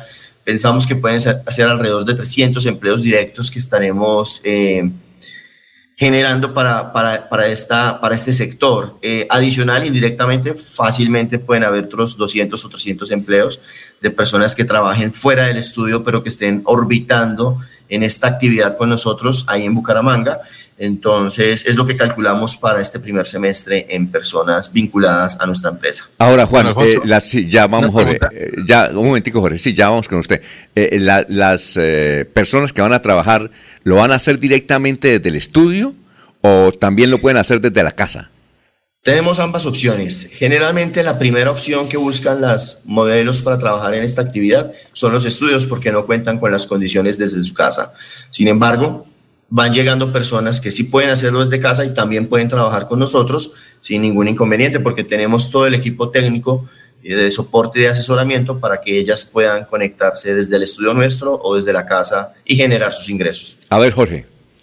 Una pregunta corta con los buenos días para Juan. Eh, buenos días, lo que tiene que ver con el, con el regionalismo, la, eh, esta oportunidad de trabajo se, se tendrá en cuenta que la persona sea eh, oriunda de Santander para poder vincularse a, este estudio o también recibirán opciones, eh, propuestas de, personas venidas de otras partes del país. Y la segunda pregunta es, así como obviamente es necesario que la persona que se va a vincular sea mayor de edad, mayor de 18 años, ¿hasta qué edad podrían estar empleando personas en este estudio? Realmente no hay una edad límite porque lo que más importa es que sean mayores de edad y tengan la mejor actitud para, para trabajar. Te puedo decir, hay mujeres adultas que tienen la mejor actitud frente a la cámara y, ganan buen, buen dinero. Entonces, no, no va tanto en la edad, va en el deseo de querer hacerlo. Como te digo, esto tiene que ver mucho con el entretenimiento y el entretenimiento quiere, eh, tiene que estar motivado por el deseo de hacer. Entonces, cuando una modelo tiene el deseo de hacer frente a la cámara, realmente le puede ir muy bien. Eh, generalmente cuando nosotros tenemos los estudios, eh, y en el caso concreto de Bucaramanga, eh, lo que creo que va a ocurrir es que probablemente van a venir muchísimas chicas de, de, la ciudad de Bucaramanga. Sin embargo, no es que le cerremos las puertas a otras personas que estén en otras ciudades y quieran trabajar, pues que estén en Bucaramanga. No, no es la intención, la intención es generar empleo para las personas que cumplan con los requisitos. Como digo, ser mayor de edad y eso implica tener los papeles al día. O si, se, o si son personas de Venezuela, que sé que en, en Bucaramanga hay muchas personas venezolanas, como, lo, como sucede en Cúcuta, pues que tengan sus documentos al día para que no tengamos inconvenientes de ningún tipo. Básicamente nosotros lo que procuramos es brindar una oportunidad laboral para las personas interesadas. Eh, bueno, oye, Juan, se nos acabó el tiempo, muchas gracias. Eh, sí, cuénteme, Eliezer. Una, una mini pregunta, Juan. ¿En esa actividad no hay posibilidades para feos o feas?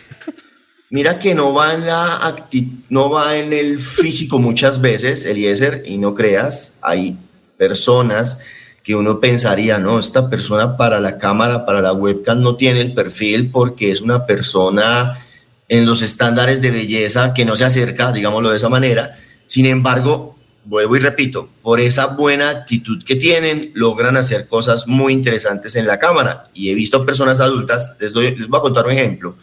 Eh, en la ciudad de Pereira, mm, una mujer adulta, 50, eh, 55 años, con tres nietos que mantener, porque la hija trabaja en otra ciudad a sol, a sol, y, a sol y sombra.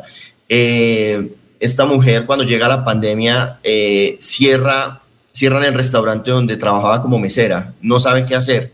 A la vuelta de la esquina hay un estudio webcam, va y pregunta sobre el trabajo, le dan la oportunidad de trabajar, le mete tanto empeño esa mujer a ese trabajo y le gusta además, le descubrió que le gustó la actividad, tenía 55 años.